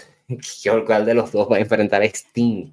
O sea, quiero que alguno de los dos enfrente a Sting para empezar. O sea, ¿qué hago? Y pues tienes este final, ¿no? Luego, e insisto, creo que es un combate que está yendo relativamente bien hasta este spot en el cual de pronto Rob Van decide olvidarse de que su rodilla está lastimada. y terminamos sin resultado. Y es, es muy poético, ¿sabes? Porque luego de ver el final del combate, el main event, te pones a pensar, sí, definitivamente no hubiese importado quién hubiese ganado aquí. No hubiese importado quién hubiera ganado aquí. Porque hubiese ganado quien hubiese ganado. No voy a hablar de otra cosa que no sea el main event. Que no sea lo que sucedió en el main event. Y eso es la razón por la que últimamente este pay-per-view es recordado. Para bien o para mal. Y pues pobrecitos Rob Van y Mr. Anderson que honestamente yo siento que hicieron un esfuerzo y tuvieron unas combinaciones que me hicieron pensar, ah, tienen buena química, pueden hacer una muy buena lucha si al final es el indicado. Pero claramente en Victory Road 2011, eso de final correcto no era algo que existiera, ¿no? O sea, simplemente las cosas debían acabar de alguna forma u otra. Y por alguna forma, alguna forma u otra me refiero a mal, alguna forma mala. Y, bueno, porque no vamos al Mayben, ¿no? Porque no vamos al horror en persona, este infame Mayben que, que hoy en día, 2022, seguimos hablando de él, de por lo malo que fue. Sí, bueno, solo añadir que me pareció un muy mal combate, como ya decía, el que menos me gustó de la noche. La teoría de Paulina era algo interesante, pensar en que tal vez porque vieron a Jeff Hardy como estaba y la incertidumbre de lo que iba a pasar en el main event, tal vez tomaron la decisión de que fuera un empate. Pero por lo que sé, y por lo que han dicho en reportes posteriores, sé que a Jeff no lo vieron como en la situación en la que estaba, sino hasta cuando ya recién iba a salir al, ring. Y que Bichos lo vio y que se dio cuenta de que algo estaba mal. Así que tal vez no, no es ese el... O sea, como que el plan original iba a ser siempre que fuera un empate. Pero bueno, hablemos del main event. Que primero tenemos una promo de Jeff Hardy, ¿no? En backstage, claramente grabada más temprano. Que se mete con Sting y que, bueno, va a ganar el anticristo, el título mundial y demás. Y el combate es por el título mundial de TNA. Sting contra Jeff Hardy. Sting llega como campeón. Le quitó el título a Jeff hace poco, por el cinturón sigue siendo el, ese feo del diseño de Jeff Hardy, que es horrible, que ya lo dicen también por ahí en comentarios. Jeff llega al ring sin estar en condiciones. En su entrada se disimula un poco porque, como tiene este personaje, aparte de las luces, ¿no? Y es como el anticristo, y como que es misterioso, ¿no? Que se mueve un poco raro. Uno puede pensar todavía que es parte del personaje, ¿no? Pero claramente no lo es. Ya cuando están por luchar, Eric Bischoff aparece para decir que ha habido un pequeño cambio de planes. Dice que hubo una situación el 3 de marzo con la cadena metiéndose en sus negocios, la cadena de televisión. Se acerca Jeff, disimuladamente también como para ver cómo está. Ya que se aprovecharon de Jeff, dice de esa manera, le dice a Sting que va, va a ser justo. También aprovecha para decirle a Sting un poco lo que está pasando, ahí eh, sin que lo diga en el micrófono. Dice que habló con Hulk Hogan y para emparejar las cosas ha visto a cambiar este combate a uno sin descalificación. Y bueno, eso nunca llega a tener ningún tipo de, relevancia en la lucha. Sting arriba a Bischoff de un golpe. Suena la campana Jeff se pone a jugar con el público, haciendo como que va a lanzar su camiseta por un lado, por el otro. Finalmente, bueno, Sting primero arrincona a Jeff, como para ponerlo en una esquina, ¿no? Jeff como que se refugia, luego salen de eso y Jeff otra vez duele la camiseta, ¿no? A ver si la lanza por acá, por allá. Sting intenta luchar con él y viendo cómo está, le aplica un Scorpion Dead Drop, lo cubre con una cobertura en shoot para que Jeff no salga de ahí. Y hay una cuenta de tres para la victoria de Sting. Jeff se queda sorprendido. Sting le lanza una mirada de decepción que es increíble.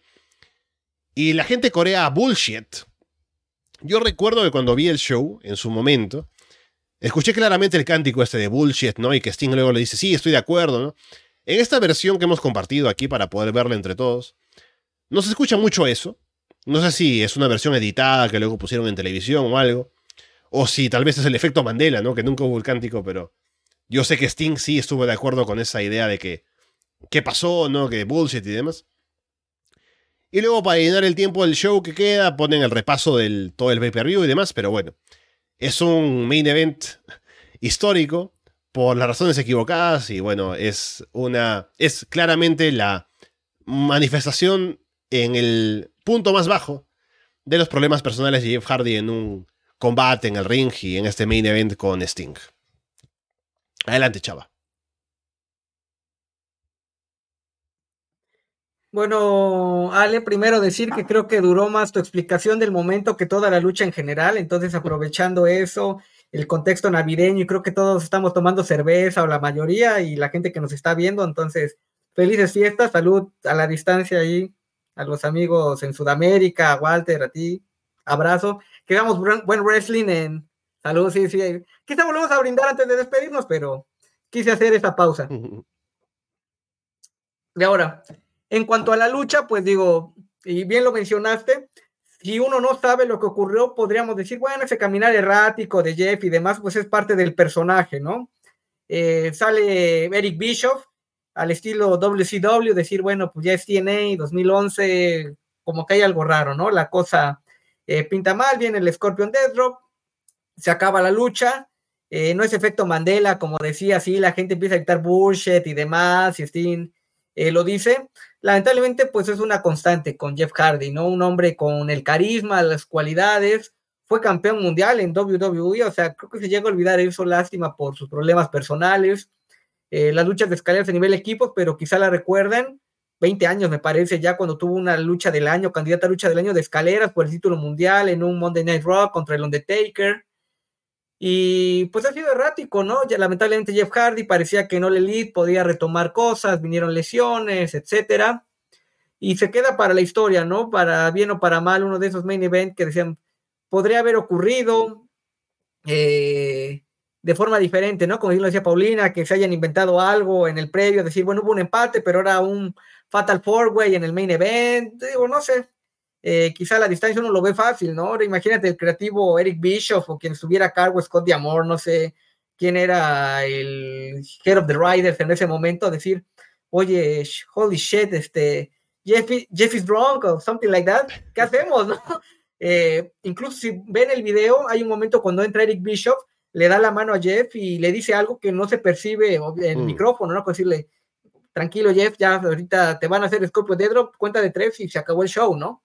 Entonces, no sé si es el punto más bajo en la carrera de Jeff que hayamos visto en televisión, probablemente es uno de.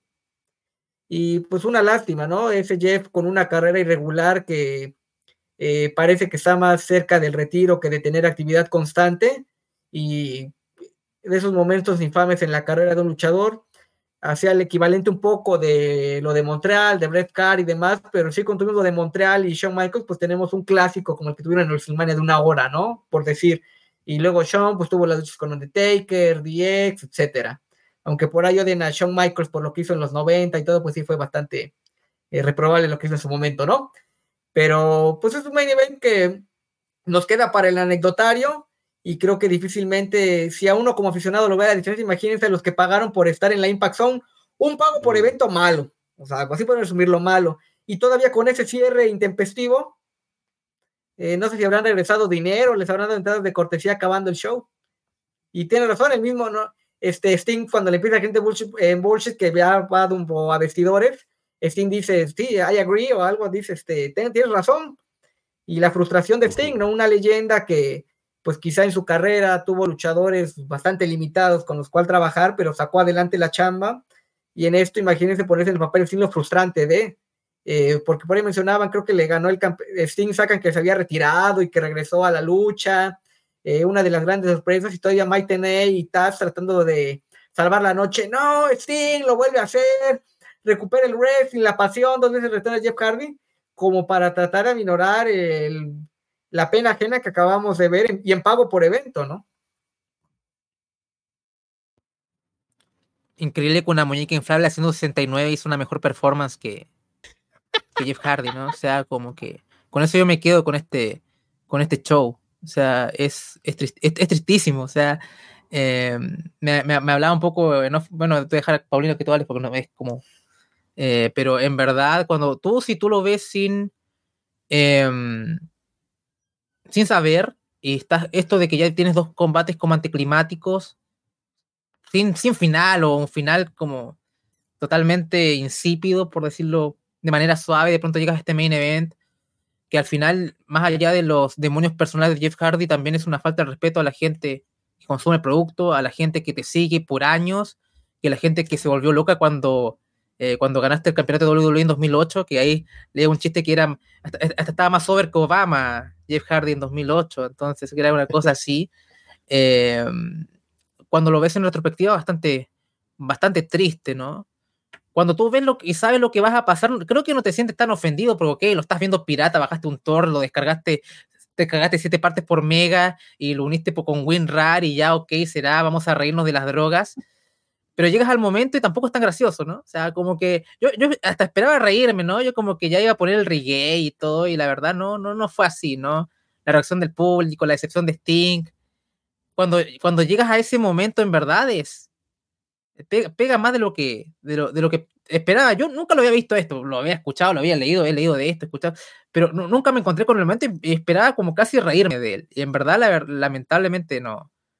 No o afortunadamente no fue así, si me hubiera reído de esto hubiera sido una horrible persona. Así que me alegro de no ser una horrible persona, al menos en este, en este momento, pero, pero en verdad es así, ¿no? O sea, definitivamente la, eh, e, e, es tan triste que hasta la muñeca inflable hizo mejor performance y ni siquiera estoy diciendo, estoy haciendo un chiste. Eso, es lo triste, ni siquiera estoy haciendo un chiste, eso, es la, realidad, ¿no? es así. Eh, Paulina.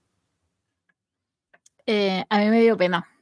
A mí la verdad que me dio pena y después dije, maldita la gente que votó este, este pay-per-view porque la verdad que no lo disfruté el main event. Me dio pena Jeff Hardy, me dio pena que, porque hubo mucho eso de que nadie se dio cuenta, porque era muy obvio, o sea, salió como tres minutos después que empezó su canción. Eh, sale en un estado que ya vemos que es lamentable. Después llega al ring, aparece Sting, y Sting ya viene con una noción de que algo va, va a ir mal. Eh, después eh, se supone que llega Eric Bischoff, y también tratando de apagar el incendio, que dudo, insisto, dudo que no se hayan dado cuenta cinco minutos antes de que haya iniciado todo esto. O sea, es imposible que nadie se haya dado cuenta. Y después, toda esa parafernalia de Jeff Hardy tratando de tirar la polera, sabes que para mí eso fue el momento más triste de todo esto. Fue como tratando de tirar y como Sting totalmente frustrado. Era como, iba, un, iba a una esquina, después iba a la otra, iba a la otra, iba a la otra, iba a la otra. Y es como que Sting era como, ah, tira eso o no lo tires o termina esto rápido. Y después ya con todo lo que pasó, incluso encuentro que ese, mm, ese conteo de tres, creo que ni Jeff Hardy, bueno, aparte no sé en qué estado estaría, pero eh, ni siquiera él era consciente de que iba a terminar todo ahí. la sensación de que él quería seguir y como que Sting simplemente ya, eh, con el árbitro obviamente, hizo el conteo y se acabó todo. Y Sting obviamente con esa cara, que estaba totalmente frustrado de la vida, así como tengo que trabajar con esta gente tan irresponsable, tan poco profesional. Y después, claro, cuando le contesta al público, que tampoco yo no escuché nada del público. Y él dice, I agree. Y es como, ya, ok, podemos, podemos suponer de qué es lo que le estaban diciendo, pero eh, honestamente yo me quedo con eso. Me quedo con una pena de Jeff Hardy porque creo que es obviamente que algo que arrastra y no es algo que uno puede decir, ah, sí, mira, no, es algo que arrastra algo personal incluso. Y después obviamente la Tal vez en otro año, en otro momento, habríamos podido decir, bueno, sí, es algo que pasó en, 2009, eh, ¿no? Y qué bueno que Jeff se recuperó, ¿no? Pero este año ha pasado algo parecido, así que se ve que aún no ha superado el problema. Exacto, todo, insisto, todo lo veo desde la perspectiva del 2022. Entonces, tirarlo, insisto, tirar de la producción a alguien de esa manera para que después rinda por eso que yo decía con el combate anterior, y obviamente haciendo todo el análisis después de hace varios años después, y con todo lo que pasó, pero igual podrías haber sacado uno de los dos entre mm, RBD o el Mr. Asshole, y haberlo tirado ahí y que supiera el lugar de, de, Jeff Hardy, pero al menos darle algo al público, porque igual es la tercera parte del público que queda totalmente tirado, o sea, decepcionado esta situación, no sabiendo qué pensar, Entonces tenemos esa parte de Jeff Hardy que yo insisto, yo no, no lo puede jugar. Tiene gente en producción que simplemente lo tiró, lo llevó para que le hicieran el conteo de tres y es como, ah, bueno, hagan responsable a este tipo, miren con el estado en que llegó, pero obviamente claramente que arrastra un problema. Después está Sting, que tiene que cagar con eso, tiene que hacer todo lo que tiene que hacer como campeón, pero no duró nada. Y después está el público que paga una entrada y supone que tiene que tener el main event, si por algo eres main event. Y tampoco eso tampoco lo hacen cumplir. Entonces, por lo menos yo, yo le decía que quedé como con todo ese sentimiento como de pena, pero es por toda una situación que también uno puede ver ahora en perspectiva del 2022. Ahora si esto lo estuviéramos reseñando a lo mejor 2011 después de, uno diría, uy, ¿qué pasa? Pero claro, uno lo ve ya con algo que se arrastra de hace años y realmente yo me quedé con eso, yo me quedé con un sentimiento de pena. Sí, o sea, ¿qué, puedo añadir yo? yo ya me puse a investigar un poquito sobre, o sea, porque qué pasó exactamente en bastidores en 2011. Y lamento decir, o lamento no añadir algo más que no sea el hecho de que nunca sabremos la verdad definitiva. Pero lo que sí sabemos, de acuerdo a la verdad, es que de acuerdo con Eric Bishop, yo a mencionar que su cargo como vicepresidente de lo que sea, eh, involucraba la producción de grabaciones en televisión, pero no mencionaba nada de los pay-per-views. Entonces los pay-per-views, Bishop, por loco que suene, él no tenía nada que ver. Entonces, por eso era que los pay-per-views de TNA eran tan diferentes a los shows semanales de TNA. Porque Bishop que era responsable de los shows semanales, no tenía nada, nada que ver con los pay-per-views. Entonces, para, para él era muy bueno, pues me aparezco, porque al final esto, es lo, esto me interesa, pero yo no tengo nada que hacer aquí. Obviamente, todo esto es en el, en el supuesto de que en efecto Eric Bishop está diciendo la verdad para efectos de, esta intervención, vamos a decir que Eric Bishop está diciendo la verdad. Entonces Eric Bishop llega al pay-per-view y dice, pues bueno, voy a estar aquí y pues que busque el que busque, que produzca el que produzca, pero yo de esto no sé. Y tres minutos antes de salir a escena, se entera que Jeff Hardy está drogado. Porque Jeff Hardy, estando en la condición que está, obviamente, ¿Qué quiere hacer? Pues ocultarlo. Porque esto, y yo lo estoy diciendo en estado de, alcoholismo, pero no es, no es de gracia, muchachos, no, es de risa. O sea, esto es una enfermedad. Eh, Jeff Hardy estaba enfermo por años, pero esta noche en particular pues puesto. Y para, para Jeff eh, Bishop fue como, verga, ¿qué hacemos? O sea, en cuestión de segundos, va a sonar la música de Jeff Hardy Jeff va a tener que salir al ring. ¿Qué hago? O sea, ¿qué, ¿qué, hacemos? Porque yo no soy productor de esto. Entonces, bueno, pues voy a salir al ring a, hacer algo de tiempo. Y por eso es que Eric Bishop sale al ring y dice, ah, pues esta lucha es sin descalificación, no sé qué. Pero, de nuevo, creyendo sus palabras, él literalmente salió de la rampa sin saber qué demonios decir. Y francamente, yo le creo porque se notaba cómo estaban improvisando todos cuando eso pasó. culpables acá, realmente yo te diría que obviamente TNA es responsable, pero el culpable es, Jeff. Y Jeff, por más que duro que suene, es una culpa que tiene que asumir. Em, es, es, una pena, porque aparte esto ocurre y obviamente ocurre no por un maluqueo, no porque la empresa sea mala, mucho menos, sino porque una persona está enferma y deja que su enfermedad se apodere de él y, de, y conduzca su vida en un momento muy em, inoportuno como es este. afectando su, su modus vivendi, su, su, su, trabajo, ¿sabes? Su estilo de vida. Y precisamente es, es de pena. Lo, todo lo que ocurre es, es, vaya, es, deprimente. Em, porque ni siquiera tú diré, yo, yo me podría sentarme y decirles, mira, es que TNA está buqueando mal, porque, ¿por qué demonios le quitas el título a Jeff? Y haces este campeón, porque no la aguantas para después, y obviamente X, X, X. Pero pasa esto y es como de, nada importa, esta persona está mal, hay que sacarla aquí cuanto antes. Y oye, escúchame lo que te voy a decir. Por duro que esto suene, o por loco que esto suene, la realidad es que TNA le supo dar la vuelta a esta situación. O sea, sí les, sí, sí les supo dar la vuelta a esta situación.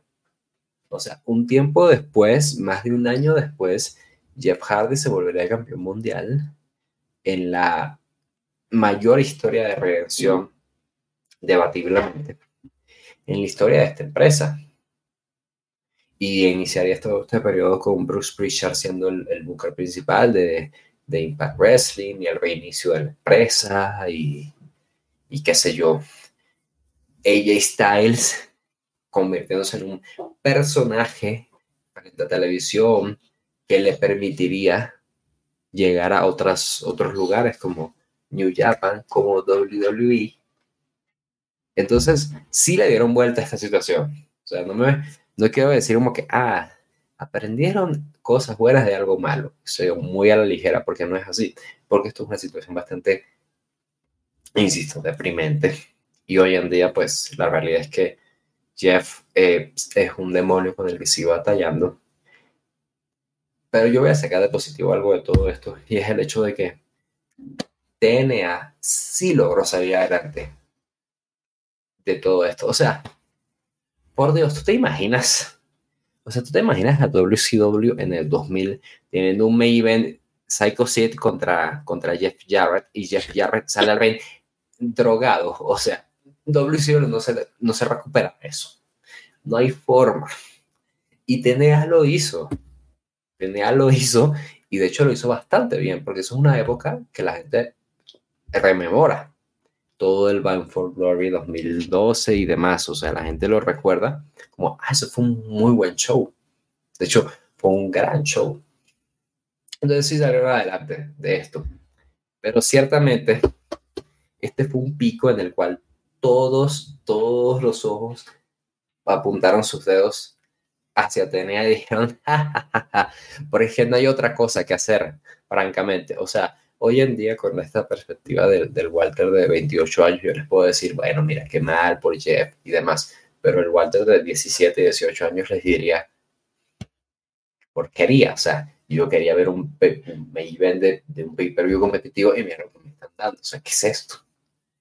Y es justificado, por duro que suene, porque precisamente estamos hablando de, de un main de un pay-per-view. O sea, yo estoy poniendo dinero para esto y terminar y terminar recibiendo esto, ¿sabes? O sea, y, y, y, no quiero, ok, no quiero sonar como que esta intervención suene como que, ah, Walter está a favor de, de TNA, ni mucho menos, porque, o sea, TNA, en mi opinión, de nuevo, por duro que esto suene, creo que alguien tiene que decirlo, fue como el último ejemplo de que nadie, absolutamente nadie, debe darle alguna posibilidad de trabajar con su empresa a Eric Bishop, a Vince Russo o a Hulk Hogan.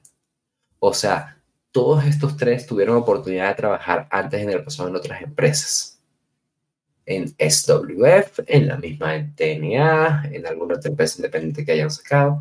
Y finalmente estos tipos llegan a TNA y muy simbólicamente hacen esta historia en que del grupo que traen a los, a los talentos veteranos a apoderarse de la empresa, cuando en la realidad era algo parecido realmente y quiebran la empresa, no en el sentido económico, pero sí en el sentido moral, al punto, al punto de que hoy en día TNA es un insulto para Impact Wrestling. Tú codeas TNA y es un insulto para Impact Wrestling. Es como de cómo te atreves a decir ese nombre. Como si, no sé, no sé, en algún juego de la NBA les corren Bobcats a los, a los Charlotte Hornets, ¿sabes? Porque es como de, ¿cómo te atreves a decirnos ese nombre? Nosotros no somos esa gente. Pero así de, de feo es. O sea, a lo que me refiero. Entonces, pues sí. O sea, es, es pésimo, definitivamente.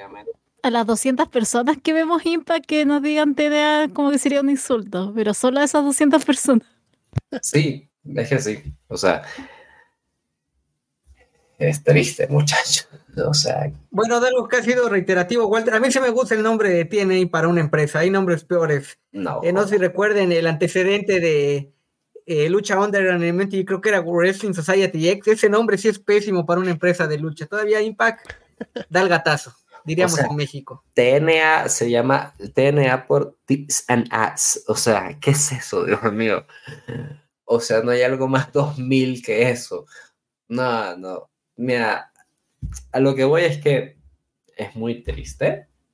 Sacan al- algo positivo de todo esto, pero hoy en día lo sigo viendo y me pongo a pensar, Dios, qué malo fue este show, qué malo fue todo esto que hicieron.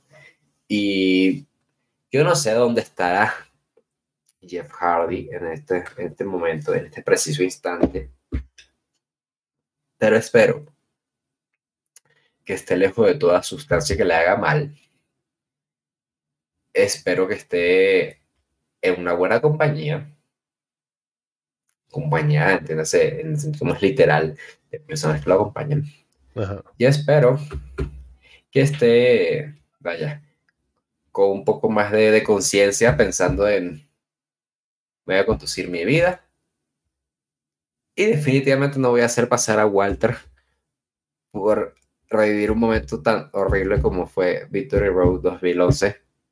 Uno de los peores pay-per-views que he visto en vivo y en diferido 10 años después. 11 años después. Este podcast me ha hecho pasar por demasiadas cosas malas. Yo quiero que sepan que si yo, hago, yo paso por estas cosas malas es porque los amo. Y, y, que, y que, que chimbo, que mal de que me paso por estas cosas. Pero aquí estoy una vez al año intentando soportar los pay-per-views malos que me hacen ver. Y solo espero que el próximo pay-per-view que me hagan ver el año que viene no incluya tanto, tanto dopaje o tanto Jeff Jarrett como este pay-per-view tuvo en esta ocasión. No, no tengan las esperanzas tan altas porque pienso que entre los candidatos que tenemos todavía pendientes hay cosas parecidas, pero bueno. Eh, con lo que se ha visto y con lo de Jeff Hardy actualmente, bueno, el abogado sigue pateando un poco en la corte, ¿no? Así que todavía no hay alguna solución al tema de él. Pero sí, esperemos que la situación con él mejore, porque, bueno, hemos visto su punto más bajo acá, como ya decía, más temprano en el combate. Y la situación que tuvo más temprano este año fue también grave con Jeff Hardy, así que lo más... eh, lo que más podemos desear por él es que se mejore y que, bueno, ya independientemente del wrestling, si va a volver o no, si los planes que tenía con AEW y demás se llevan a cabo o no, que esté bien. Así que bueno, para eso nos colgamos un poco del espíritu navideño para desearle lo mejor a Jeff Hardy. Y bueno, si no, hay algo, eh, bueno, yo estoy un poco queriendo guiarme hacia el final del, programa, pero no sé si quieren agregar algo más antes de pasar ya a la despedida, al brindis y demás si algo más que quieran agregar sobre lo que vimos en Victoria Road. Eh, a ver, o sea, es que tú ves a Jeff Hardy ahora y no, no ha aprendido, ¿no? O sea, como que eh, el tipo tiene una familia, ah, eh, también está su hermano y han pasado como 10, 11 años y no, no ha avanzado, ¿no? O sea, todos pensamos que fue un trucazo cuando se fue WWE, ¿no? Qué, qué, qué grande Jeff Hardy, cómo te libraste de Vince McMahon. Y al final fue como, parece que No era tan mentira. no era tan mentira. En verdad, al final, eh, le- o sea, fue, una- fue, fue, fue un jugador para WWE al final. O sea, fue, al final Tony Khan tuvo este, acá le decimos, cacho. este cacho, como acá le decimos en Chile, o sea, este- esta carga y nos libramos de él. Al final Tony Khan tiene que hacerse cargo de esto. Em, lo- o sea, para poner en contexto, lo pillaron conduciendo ebrio 9 de la mañana. O sea, la gente hizo un escándalo por C- CM Punk y no por esto. O sea, yo, todavía no dimensiono que la gente no haya condenado lo de Jeff Hardy al nivel que deberían condenarlo. Yo, yo eh, todavía a mí me parece que, o sea, este tipo debería estar despedido, no debería estar en AEW para mí. O sea, em, yo lo hubiera echado. O sea, un tío, o sea, este ebrio con todos tus antecedentes, 9 de la mañana, o sea, tienes familia, ¿no aprendiste? O sea, que mira, WWE tú lo puedes criticar lo que sea, pero eh, los tipos siempre tratan de, no sé, pagarte la, re- la, la, la rehabilitación y todo. Jeff Jarrett mismo, ¿no? O sea, ahora hablando de otro, de otro alcohólico, ¿no? Eh, creo que fue por alcohol o fue por drogas. Bueno, bueno, pero ustedes entienden, ¿no? O sea, drogas, ¿no? Sigue siendo drogas de todas formas. Eh, entonces es como, para mí, hay gente ama a Jeff Hardy a muerte. Yo no puedo ser empático ya con todo lo que ha pasado. Eh, O sea, yo tengo un padre alcohólico y ya fue. Y es como que, ¿sabes qué? Lo intentamos, viejo, muchas veces. Y ahora estás solo. Y no, no te voy a dar mi mano, no te voy a prestar nada porque lo intenté. Ni siquiera fue padre para mí. Hay momentos que hasta yo me siento papá de ese weón. O sea, imagínense lo que es esta enfermedad. Y, y, si, y si alguien no quiere cambiar, porque esto es todo, es fuerza de voluntad. O sea, es tú que tomas la decisión de tú enfrentar tu alcoholismo, enfrentar tus problemas, tus demonios.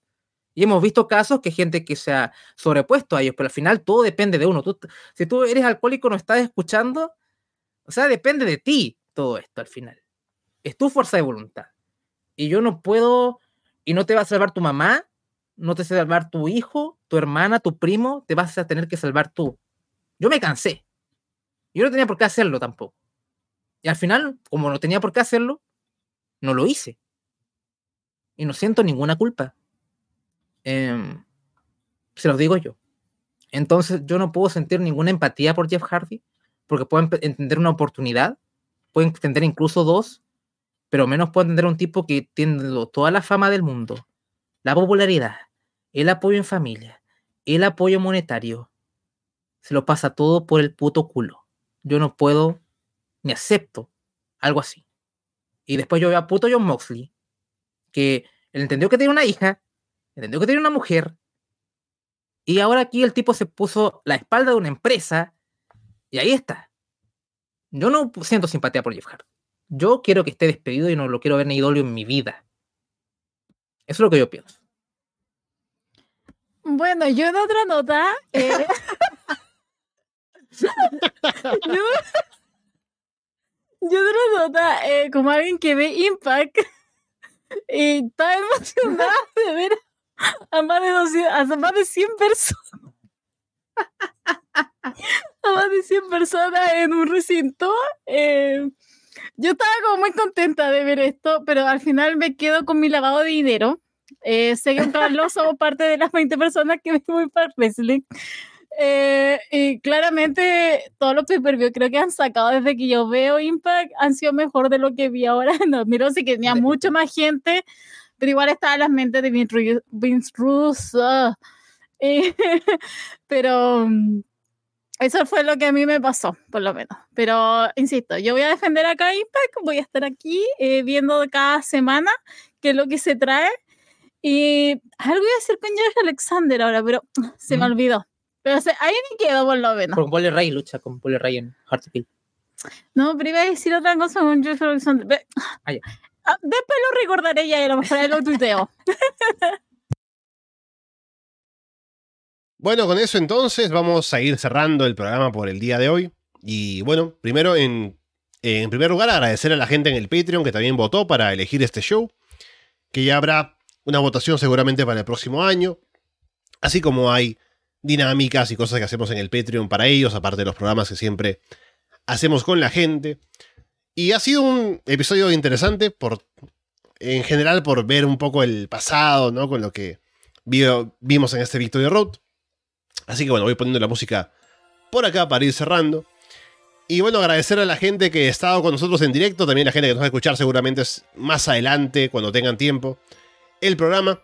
Y también a quienes están aquí para la Navidad, eh, compartiendo el programa por acá con Chava Rodríguez, Andrés Bamonde, Paulina Cárcamo, Walter Rosales. Así que un saludo para todos, un abrazo navideño y a ver qué nos depara el 2023. Que bueno, aún falta un par de semanas para llegar a eso. Hay programas en medio aún que van a salir publicados, pero ha sido una bonita experiencia y a ver qué nos depara lo que sigue ahora en lo que queda del año y lo que sigue para después. Eh, Chava, bueno, un gusto estar por aquí, contigo aquí, que es, no es muy común tenerte en algún programa que, comentamos directamente contigo, pero un gusto que estés por aquí para la Navidad. Felices fiestas a todos, sale a todos los compañeros, ahorita no solamente los que vimos el en vivo, sino a la distancia. Cuídense, pásenla bien Estén al pendiente de lo que hace de Lona, Puerta Prohibida, donde me toca estar a mí una vez por semana con Carlos Ryder, con Jin. Felices fiestas y nos vemos en 2023. Un abrazo. Un saludo también por acá para Paulina y Andrés. Y bueno, van a estar en NXT en Florida 2.0, hablando de NXT. Y bueno, con Andrés siempre hablando de Florida Vice y demás, pero un gusto tenerlos por acá también para el programa. Sí, no, siempre siempre está hablando de drogas NXT, ¿no? O sea, como que ahí también es, todo lo que ha hecho Michael su booking, eh, que es eh, para mí es maravilloso, ¿no? O sea, para mí es un hombre que... El mejor del año. Sí, o sea, todo, todo o sea, envejeció en, cuerpo, pero toda esa vejez se le fue en, sabiduría eh, en el booking. bueno, fuera, fuera de joda, o sea, bueno, por lo menos estamos contentos dentro de todo lo como ha evolucionado NXT y todo, así que, por su bien y para mal, es, fascinante siempre un producto.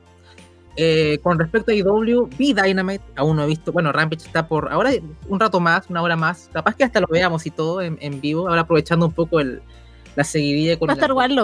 ¿Y qué es esa Battle Royale de, como de trío? O sea, ¿cómo lo van a poner eso? ¿no? O sea, entonces tengo curiosidad, como ya le dijiste ya, Alessandro, a comienzos de, del capítulo, no lo vamos a grabar ahora después de, de, del show, vamos a, por razones obvias que están viendo, o sea, ya estaba tan ebrio que ni siquiera entendí por qué ojo del culo estaba escrito en el culo de alguien. Entonces se imaginarán que no, no tiene sentido. Eh, entonces, eh, eso. Em, pero por lo menos fue un momento divertido. Me encanta cómo me puse dramático y de pronto Paulina rompe todo. es, hermoso lo que da este especial. Eh, así que eso. Em, esperen de Freya Vice, va a ser liberado para todo el mundo. Un regalo de, de Luismi, de todos nosotros para estas, estas fiestas. Y Freya 2.0 vamos a tratar de grabar ahí cuando salga, tú sabes, todos son las fiestas y hay que compartir en familia, así que compartan con su familia, con lo que sean, vean wrestling, ojalá bueno, no esto, y eso. Nada, gracias por vernos, gracias por escucharnos. Yo no había estado con Chava ni con Walter. Ah, cierto. Así que esto es como the real first time. Con dos. Eh, así que. Qué manera de cerrar el programa, ¿no? O sea... Oh, yes. Así que. Así que gracias por escucharnos y nada, pues esperar a que vuelva a Florida 2.0, porque vamos a estar hablando que pasaron cosas. Como siempre, el, show A, o sea, NXT, Raw y SmackDown. Voy a terminar el año diciendo lo mismo. Birmoni contento con ese comentario, ¿no? Yes. y bueno, Walter, eh, estaremos seguramente ya próximamente hablando de Monday Night. La próxima semana estamos en descanso, pero ya para el siguiente año. Así que bueno, un gusto también tenerte por acá para el especial navideño. Estoy demasiado ebrio, muchachos. O sea, me quiero, me, quiero ir a dormir. No, la verdad es que no me quiero ir a dormir, pero bueno. O sea, estoy bien. Este, fue un pay-per-view bastante malo. Ustedes me hacen ver pay-per-view bastante malos, pero lo hago con, con gusto este, siempre y cuando involucre beber cerveza Dove. Y no sé, no nos patrocina. Pero, no, en serio, cerveza Dove. Mira, mira, mira, mira. ¿Ves? Dove. Ahí dice Dove. Objetivamente es una cerveza Dove. Entonces, pues sí. Eh, ya volveremos dentro de, ¿qué? Dos semanas para, para Monday Night. Únanse al Patreon. Únanse al Patreon de Arras de Lona. Y nada, desearles unas felices fiestas, una feliz Navidad, un feliz año. Y al igual que hace un año, se nos ocurrió, eso fue hace un año, no, eso fue hace dos años, ¿verdad? Que hicimos un, una versión horrible de We Are the World, pues Oh. igual que se les que llamarlos a que hagan de este año uno mejor, que, que hagan de este año uno bueno, que ayuden a quienes más lo necesiten. Y, y nada, que sigan aquí en Barcelona rumbo a sus 10 años de, de, de- de existencia. Dios mío, vamos a cumplir 10 años, marico, qué viejo. Porque no, no este podcast va a tener 10 años, Dios mío. O sea, tú puedes creer eso. Ay, Dios. Bueno, a ver qué tal. Y pues nada, todos un abrazo y gracias por su atención. Bien, bueno, con todo eso dicho, por ahora los dejamos de parte de Walter, Chava, Andrés, Paulina y yo, Alessandro Leonardo. Muchas gracias y esperamos verlos pronto. ¡Feliz Navidad!